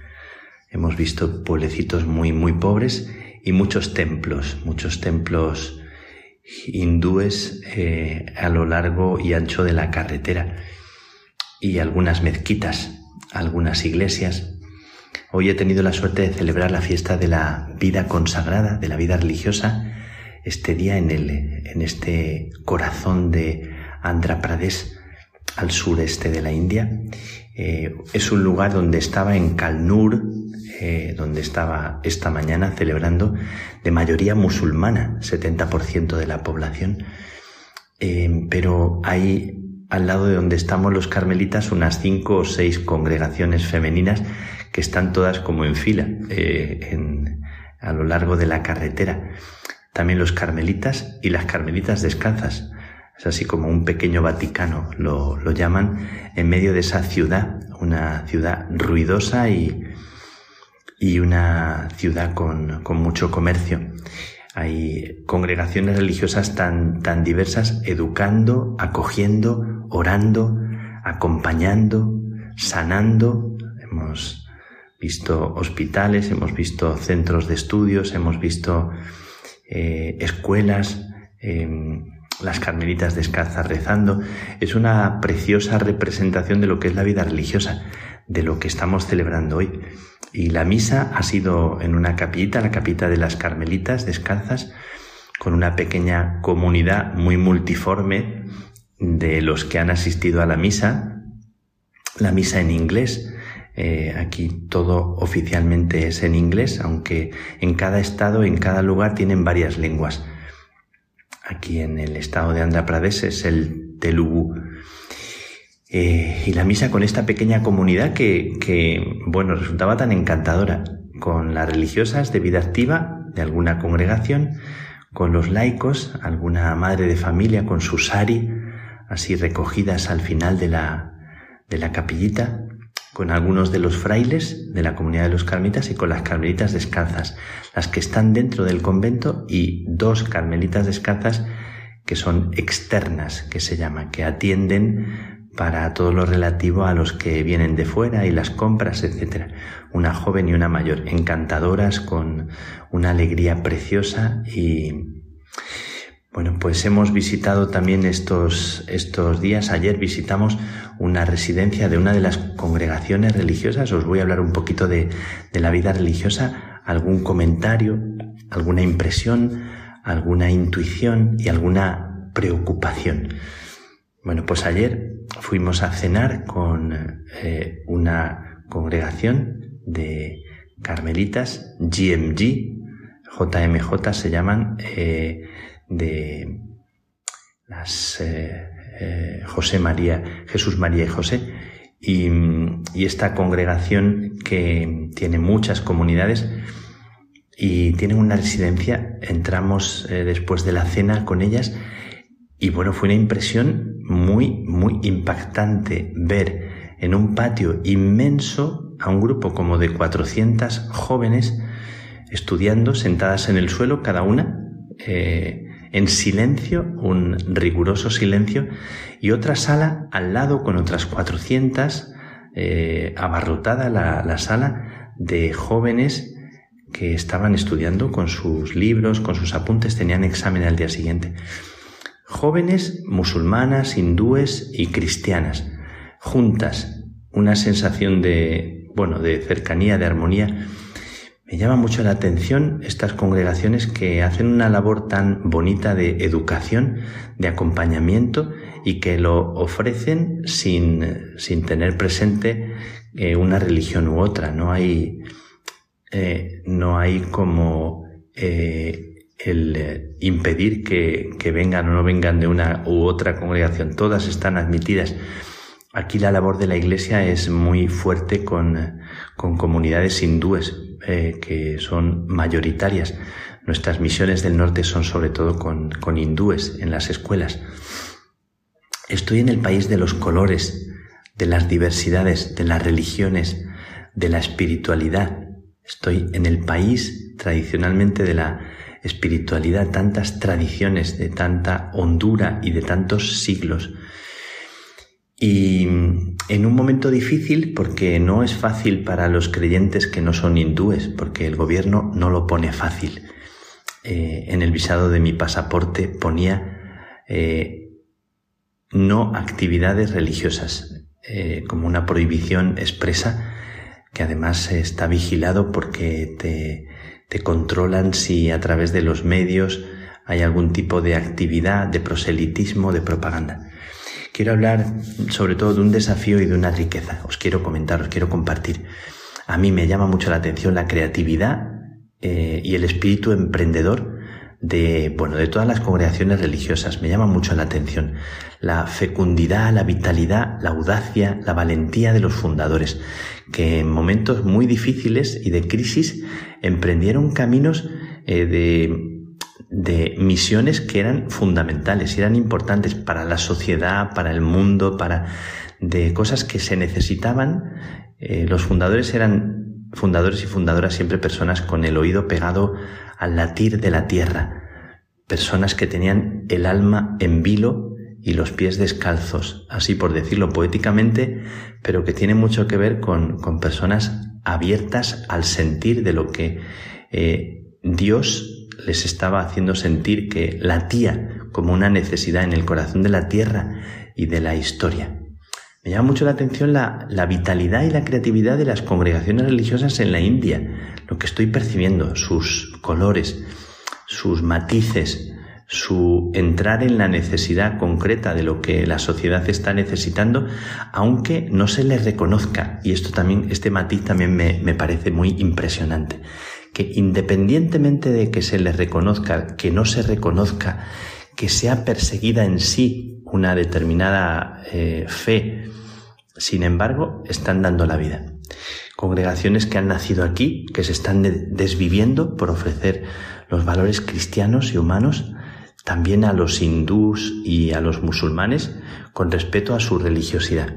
Aunque se reza, ayer estaba yo preguntando si era correcto decir que Dios les bendiga y me decían que, eso es para todos, que no hay problema. No quería yo decir algo que pudiera no ser correcto, pero me dijeron que sí, agradecieron mucho la oración que pedimos por sus familias de todas esas jóvenes.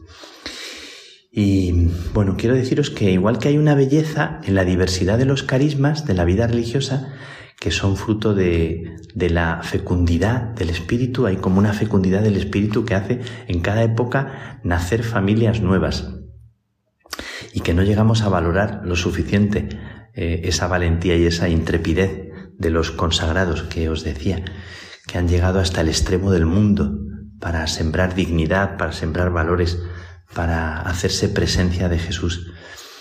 Pero también quiero decir que, que hoy, en el Día de la Vida Religiosa, queremos reconocer también tantos errores, tantos fallos, tantos tropiezos, tantas cosas que no hemos hecho bien, hay que decirlo, porque pedimos por la vida religiosa, por los religiosos, religiosas, pero también de tantos eh, pecados que, que, forman parte de nosotros y tenemos que decirlo, que mucha gente también se ha sentido herida por nuestra falta de testimonio, por nuestra falta de transparencia de lo que es el Evangelio, la falta de gratuidad, o porque a veces no, no hemos sabido eh, estar cerca de las personas con una cercanía gratuita y, verdadera y, audaz. Tantas personas que han sido marcadas por el testimonio precioso de muchos religiosos y tantas otras que han, han sido también heridas. Y todavía ahora en este momento me parece que es justo, yo aquí lo digo en nombre propio, en nombre de, en nombre del Carmelo, en nombre de la vida religiosa, eh, las palabras son muy pobres para decir perdón, perdón, ahora que están saliendo a luz tantos casos de abusos de tanto tipo y que la Iglesia no quiere esconder. Yo siempre he dicho que si hay un fraile de mis hermanos o una persona que ha cometido un, un delito o un error, tiene que asumir, tiene que reconocer su error, tiene que ser sincero consigo mismo y que yo no voy a esconder a nadie no voy a tapar a nadie, no voy a, esconderlo en un rincón para que no, no. Cada persona, si es mi hermano, si es mi hijo, le voy a pedir que asuma con verdad lo que ha hecho y que haga un camino en, en verdad. Em, bueno, ahora que, que, reconocemos también nuestros errores y, y que no queremos esconder, también reconocemos que nosotros no somos mejores que nadie, que, Afortunadamente ahora no se habla de estados de perfección. Eh, sabéis que, que antes se hablaba de estados de perfección. Bueno, increíble eh, que se hablara o que se diera la impresión de que por el hecho de ser religioso o religiosa era uno más santo. Bueno, todavía hay gente que te lo dice como estás más cerca de Dios, reza por mí. Bueno, hay gente muy sencilla que está convencida de decir eso, cuando en realidad nadie está más lejos o más cerca de Dios por, por una profesión religiosa, por un título. Em, bueno, yo siempre pienso que mi madre no era menos perfecta que yo o menos virgen en ese sentido profundo que yo por el hecho de haber tenido cinco hijos, etcétera. Me parece que estos días que estoy viendo tantas mujeres y tantos hombres sencillos, trabajadores, sacrificados, bueno, ves gente con una impresión, te dan una impresión de gente entregada, cuidando sus familias en condiciones tan precarias, dando la vida en condiciones tan, tan extremas. Bueno, me sobrecoge muchísimo, me, me toca mucho por dentro ver a esas mujeres y a esos hombres eh, en esas condiciones y dando la vida por sus hijos y, y desviviéndose.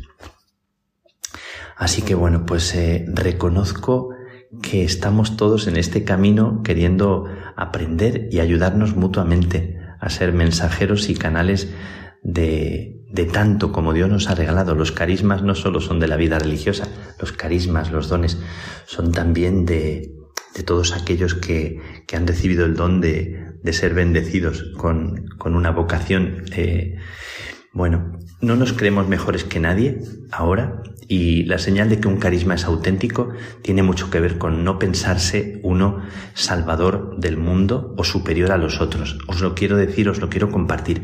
Esta pretensión a veces no confesada de estar por encima de los otros es uno de los pecados de la vida religiosa de nuestro tiempo. Bueno, tantos pecados hemos cometido de soberbia, de vanidad inútil pensando nosotros sí estamos viviendo adecuadamente. Cuando una persona vive adecuadamente no se cree por encima de nadie. La iglesia se construye dando vida y sirviendo y el mejor título es servir. Y lo comentábamos hace dos programas que San Francisco de Asís eh, no destruyó o no criticó al el papado aunque tenía mucho que, reconocer y que también corregir, pero lo que hizo fue vivir como la iglesia de su tiempo le pedía. En la India hay un serio problema y un desafío realmente eh, de la iglesia y de la vida religiosa. Y yo creo que es un mal que ha entrado hasta la raíz también de la vida religiosa. Lo estoy experimentando de cerca y me está tocando de las castas, habéis oído hablar mucho de las castas, las lenguas, las tribus, los ritos, hay un verdadero problema y desafío. Y da, da la impresión a veces de que el Evangelio no ha logrado redimir o curar esa parte. Hoy en la misa recordé que había un anuncio de United Colors de Benetton que aparecían cuatro rostros de pieles distintas de China, de África, de Europa, de, de Asia, y cuatro corazones debajo, los corazones de esas personas que eran iguales, no había diferencia. Hoy he recordado esto para decir cómo la comunión es una necesidad urgente hoy en la diversidad, en la diferencia, y os invito hoy día de la vida religiosa a dar gracias por la diversidad que se abraza y que, y que nos permite bailar, bailar juntos en una misma dirección y construir un mundo que necesita muchísimo muchísimo más que la confrontación, podemos competir sanamente, como en el deporte hay tanta gente que sabe competir muy sanamente, pero cómo crear comunión, cómo hacer familia, que es uno de mis sueños. Os pido que me ayudéis a rezar para hacer familia, para eh, no, no fomentar las castas, por así decir, los ritos personales, aunque respetemos los ritos y seamos de distintas castas, pero nadie está por encima de nadie. Eh, cuando somos verdaderos y auténticos, construimos y hacemos familia y hacemos sentir al otro digno. Y me encanta saludar con el saludo de las manos juntas, inclinando la cabeza aquí a la gente, a los que parece que tienen un título y a los que parece que no son nada. Me encanta ver la reacción de sus rostros cuando junto las manos e inclino la cabeza en señal de reverencia y de respeto. Eh, le doy gracias a Dios por la vida religiosa, por nuestra vida religiosa, por mi vocación, por el regalo de, de tu vocación si eres religioso y por la vocación que Dios te ha dado. Que Dios te bendiga desde este rincón eh, de Andhra Pradesh, desde esta tierra eh, mítica, podría decir desde estas gentes que me sobrecogen después de un recibimiento al llegar al convento con tambores y con guirnaldas y tirándonos flores, pido por las personas que se sienten nada, ojalá ellas reciban en su corazón las flores que yo he recibido hoy, que no merezco, que acojo porque es su forma de acoger. Que Dios derrame sobre vosotros la, la flor, la, la bendición de su misericordia, de sentiros dignos. Que la bendición de Dios Todopoderoso, Padre, Hijo y Espíritu Santo, descienda sobre ti, descienda sobre vosotros y os acompañe siempre, siempre.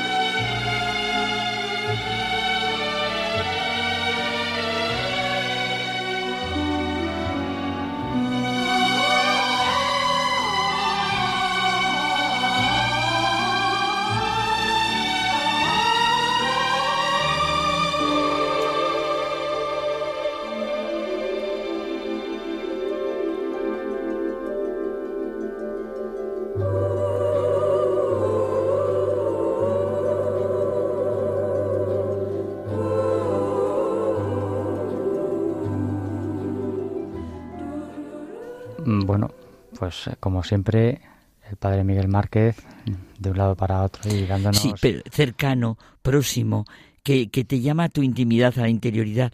Y es bonito cómo te sale eh, la plenitud de la luz y el silencio, el silencio interior. Sí que es bonito. Y ahora nos vamos con una... Bueno, es que te iba a decir una de nuestras favoritas, pero todos son favoritos. Vamos a ver qué, qué nos cuenta. Ah, Cayetana, me lo estaba imaginando.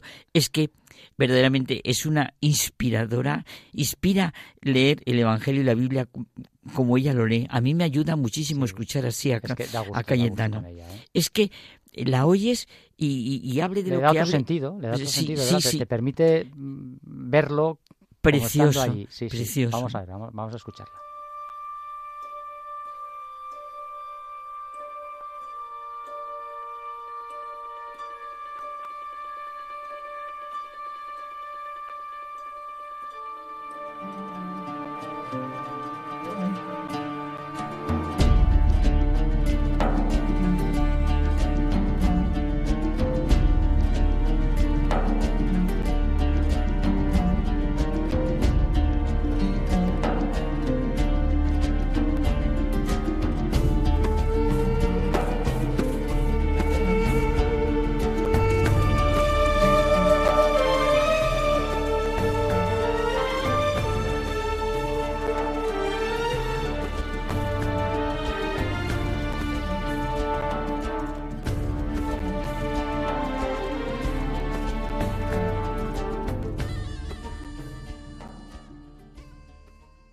Buenas noches de paz y bien, queridos amigos de esta sección llamada Jesús en su tierra de Radio María.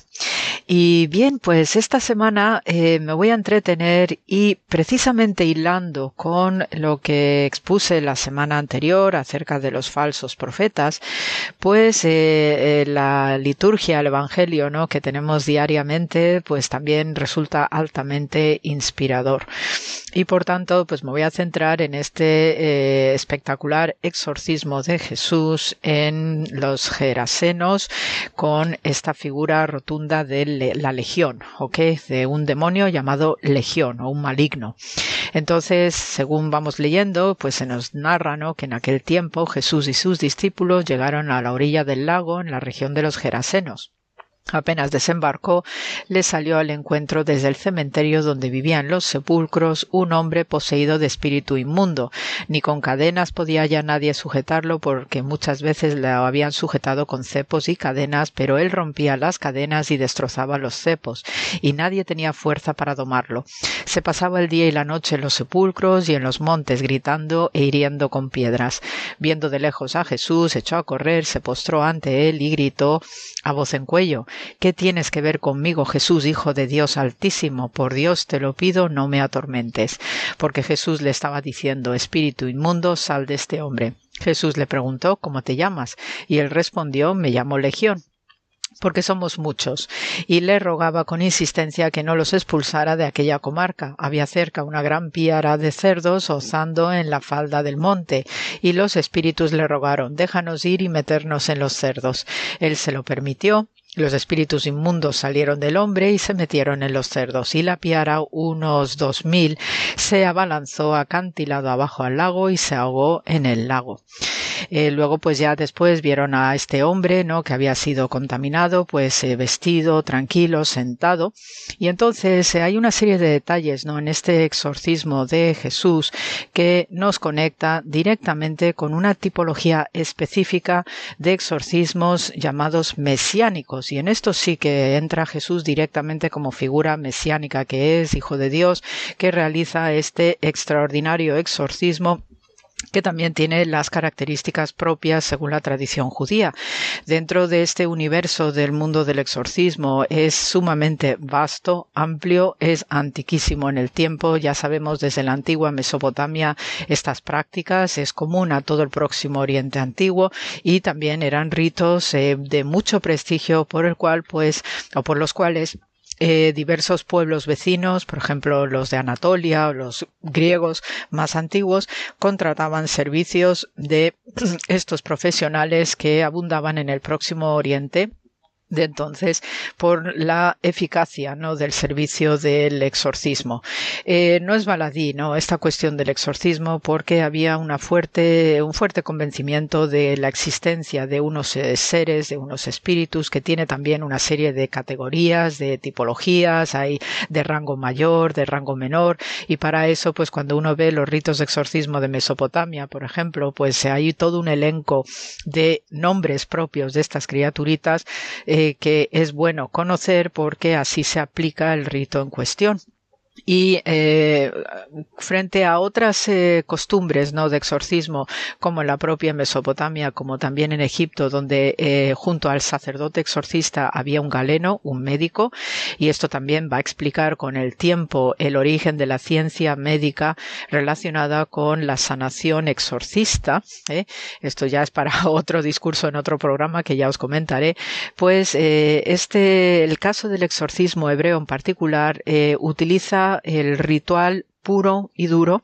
Hay una serie de fórmulas, hay una serie de objetos también que se utilizan para reforzar el trabajo del exorcista.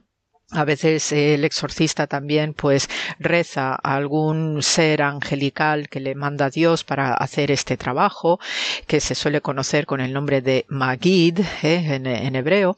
Y luego pues eh, se suele acompañar en el caso judío pues del rollo de la Torah, también de rezos de determinados salmos. Eh, os puedo decir pues por ejemplo el 10, el, el, el 91, después ¿qué más salmos podemos encontrar el 20 igualmente. Y así pues este tipo de salmos que son los que eh, avisan para protegernos contra ataques malignos pues además de acompañarse de otros textos eh, como el propio de la Torá, en la Biblia, los cinco libros del Pentateuco, también se suelen apoyar en otros textos no relacionados que sabemos a través de la literatura rabínica.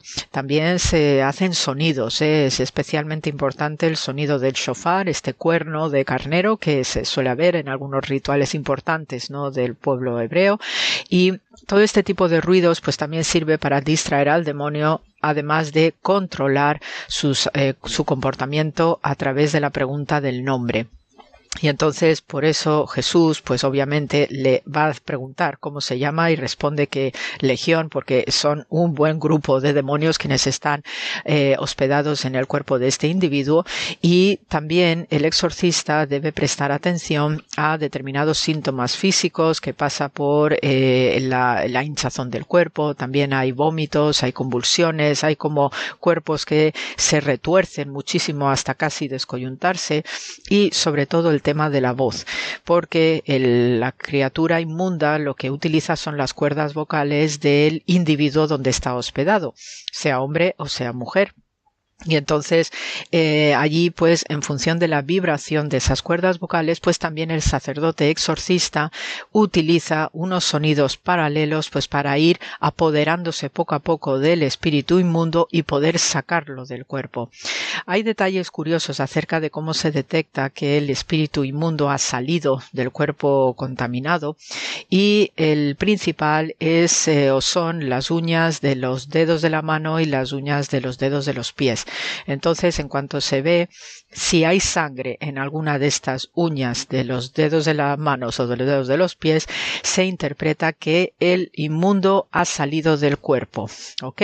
Es decir, que eh, se entiende que las uñas no de pies y de manos son de las partes por donde suelen entrar y salir los espíritus malignos y por tanto pues son muy importantes los rituales relacionados con el corte de uñas y el lavado de las manos.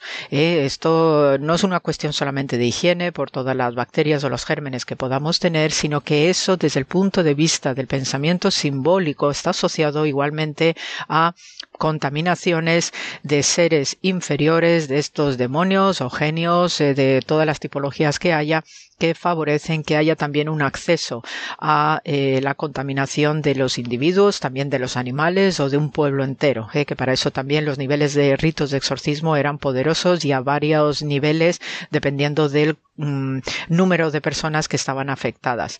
Sabemos pues a través de los manuscritos del Mar Muerto, por ejemplo, que hay referencias concretas contra este tema ¿no? de las infecciones de malignos y además eh, se hace hincapié en aquellos individuos que siguen a los falsos profetas. Esos son los que más expuestos están a que sean poseídos o posesos por alguna figura maligna, porque al escuchar al falso profeta esa es una de las puertas principales por donde entra el mal. Entonces, en los manuscritos del Mar Muerto, pues como son este grupo disidente, ¿no? En, en un sentido, digamos, constructivo de la palabra, eh, que denuncia también constantemente, al igual que Jesús y sus discípulos, la corrupción social, la, la decadencia moral, pues todo el mundo estaba expuesto a estas energías de bajo nivel y sobre todo escuchando a falsos profetas. Por tanto, el comportamiento de Jesús es, eh, es, una acción tremendamente eh, extraordinaria, simbólica y además debe ser visible porque los exorcismos se tenían que hacer uh, delante de la gente, era algo público y en el caso judío debía tener un, un, conjunto de varones de diez que conocemos habitualmente con el nombre de Minyan para dar testimonio, ser testigos de un ritual de exorcismo. Entonces ya a partir de diez pues podía estar todo el mundo presente porque ya os digo que el rito del exorcismo debía ser visible.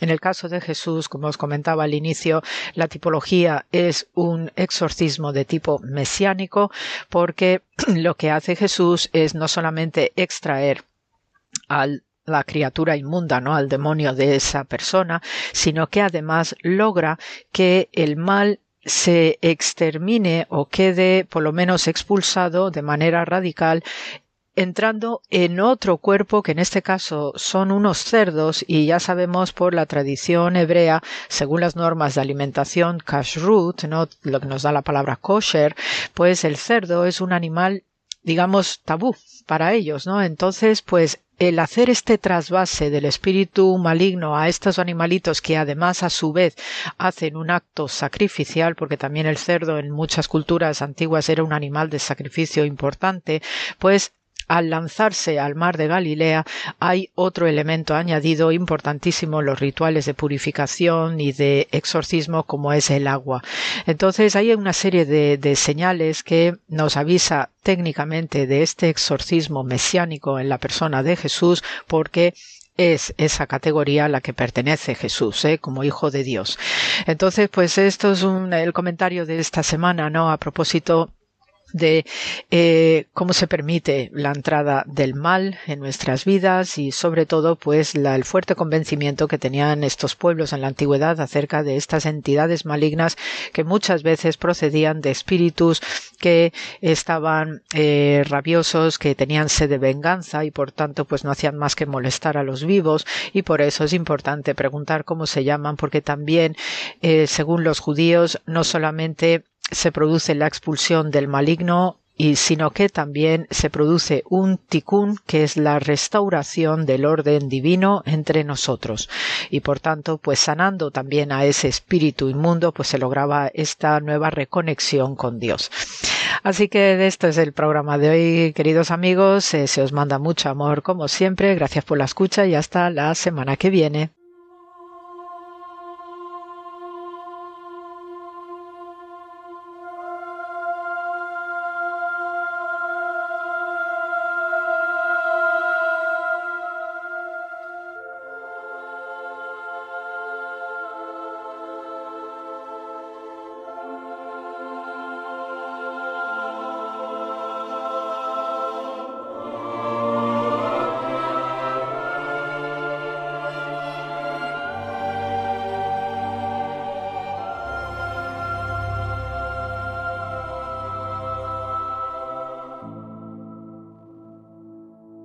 Carmen, y ahora eh, pues vamos a poner la guinda, ¿no? Al pastel.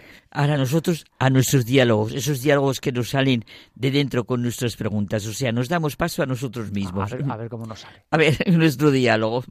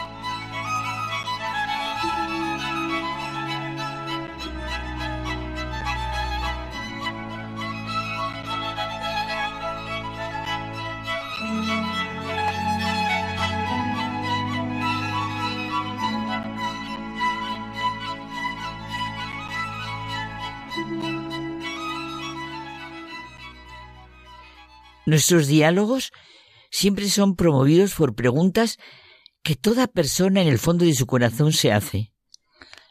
En los salmos hay preguntas y exclamaciones que surgen de lo más interior y profundo de nuestras inquietudes. ¿Qué es el hombre para que te acuerdes de él? Para darle poder. Le diste el mando sobre las obras de tus manos. Todo lo sometiste bajo sus pies.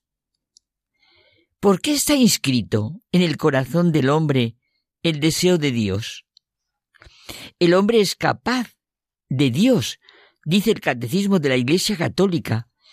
El deseo de Dios está inscrito en el corazón del hombre, porque el hombre ha sido creado por Dios y para Dios. Dios no cesa de atraer al hombre hacia sí, y sólo en Dios encontrará el hombre la verdad y la dicha que no cesa de buscar. Y sigue el catecismo. El hombre es invitado al diálogo con Dios desde su nacimiento. Creado por Dios por amor, es conservado siempre por amor y no vive plenamente según la verdad si no reconoce libremente aquel amor y se entrega a su Creador al dialogar tú y yo sobre nuestro propio misterio, el misterio de nuestra vida, sentimos una y otra vez las palabras de Romano Guardini tan vitales y reales como que el misterio, lo que realmente es el misterio, es exceso de verdad. Exceso de verdad. No es otra realidad, nuestra propia existencia, ante la que nos encontramos los seres humanos, a los que a todos que los llamamos personas. En nuestros diálogos, suscitados por nuestras propias preguntas, situaciones, por nuestro propio caminar, constantemente nos sale hacer partícipes de las lecturas que nos ayudan.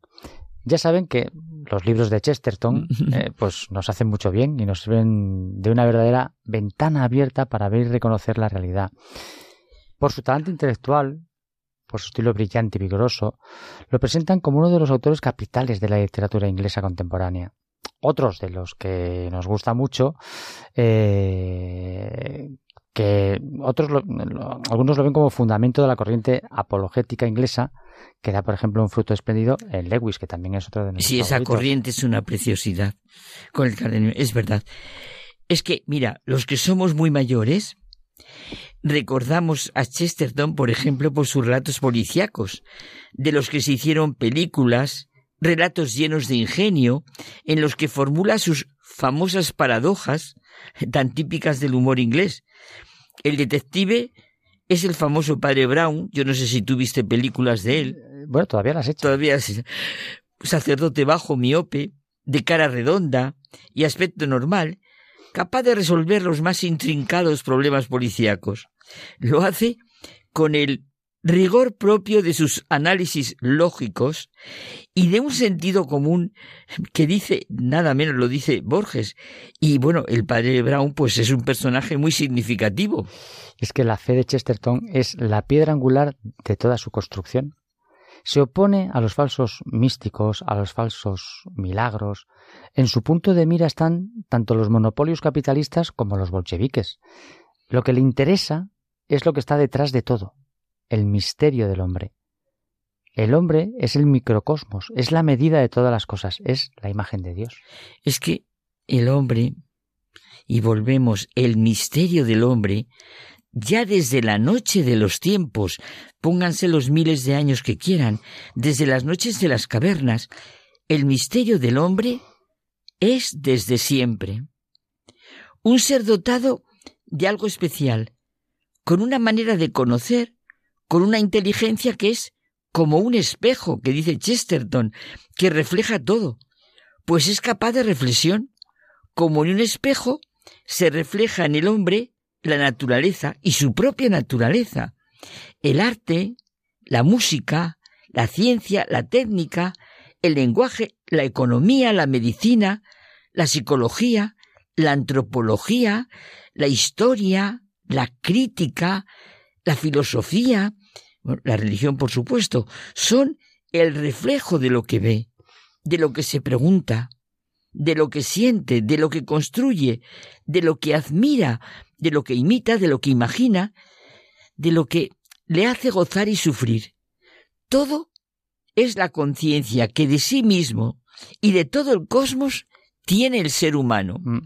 Es como un espejo, como dices tú, porque solamente en él pueden verse reflejadas todas las demás figuras que existen, como, como sombras brillantes en una visión. El singular puesto que ocupa es evidente a todo lo largo de la historia, y todo lo que acontece se ve desde su razón e inteligencia. Es un espejo único en su especie. Es que cuando has dicho historia he pensado, solo hay historia porque existe el hombre y porque la ha visto el hombre y lo vive como historia a su tiempo. Es que el ejemplo de Chesterton del espejo es muy gráfico. Otras cosas se le pueden parecer o parecerse unas a otras de diversas formas, como, no sé, en los muebles de una habitación una mesa puede ser redonda como un espejo o un armario puede ser más grande que un espejo, pero el espejo es la única cosa que puede contener a todas las demás. El hombre es al mismo tiempo la excepción a todo, y el espejo y la medida de todas las cosas, si es la afirmación más sencilla, y si lo pensamos, más inmediata acerca del hombre. Ah, y este es extraño que es el hombre, que parece un desconocido sobre la faz de la tierra, es un creador que mueve las manos y los dedos de forma milagrosa. Tiene la extraña capacidad de la libertad y su mal ejercicio, que puede llevarle a su destrucción. Es capaz de la ironía más deliciosa o más sarcástica. Puede estallar en carcajadas o una sonrisa llena de ternura. Resulta, por tanto, antinatural considerar al hombre como el resultado de un proceso natural.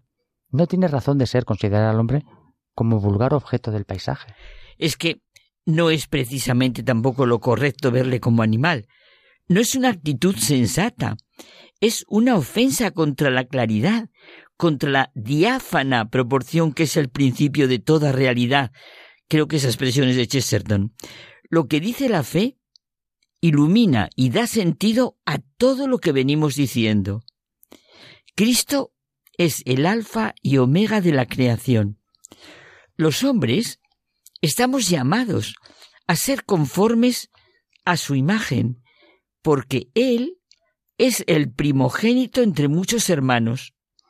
Aquí está representada con toda claridad nuestra tensión interior entre verdad y mentira, entre justicia e injusticia, entre bien y mal, entre vida y muerte. Esta tensión interior pertenece a nuestra esencia, el ser hijos de Dios, hermanos de Jesucristo, es la finalidad de nuestra vida. Ahora somos ya hijos de Dios, pero aún no se ha manifestado lo que seremos plenamente. Una de las grandes alegrías de nuestro paraíso será sin duda, dice Benedicto XVI, descubrir las maravillas que el amor habrá operado en nosotros y las que habrá operado en cada uno de nuestros hermanos y hermanas y en los más enfermos, los más desfavorecidos, en los más dañados, en los que mientras nosotros ni siquiera comprendíamos, comprendíamos cómo eran capaces de amar, su amor permanecía oculto en el misterio de Dios. Sí, es precioso esto que nos ha dicho Benedicto XVI.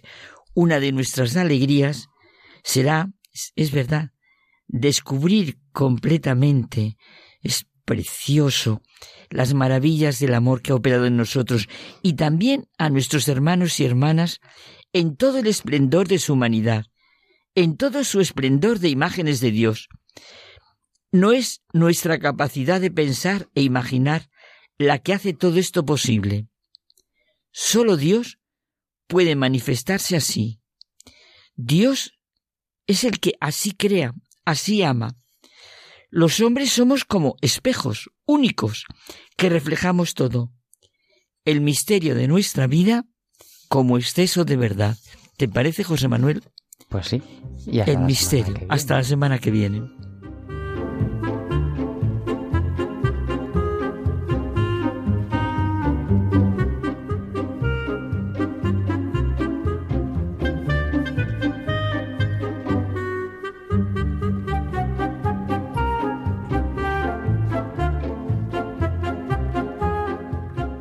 Nos despedimos hasta el próximo programa en el que regresaremos con nuevos e interesantes contenidos.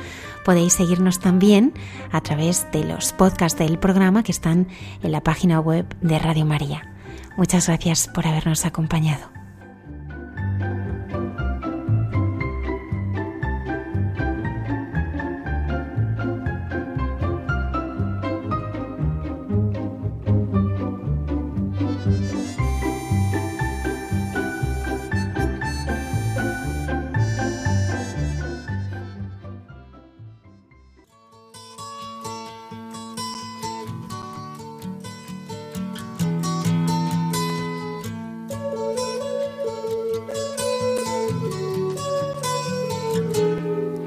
escuchado en Radio María Hay mucha gente buena, un programa que dirige Almudena Delgado.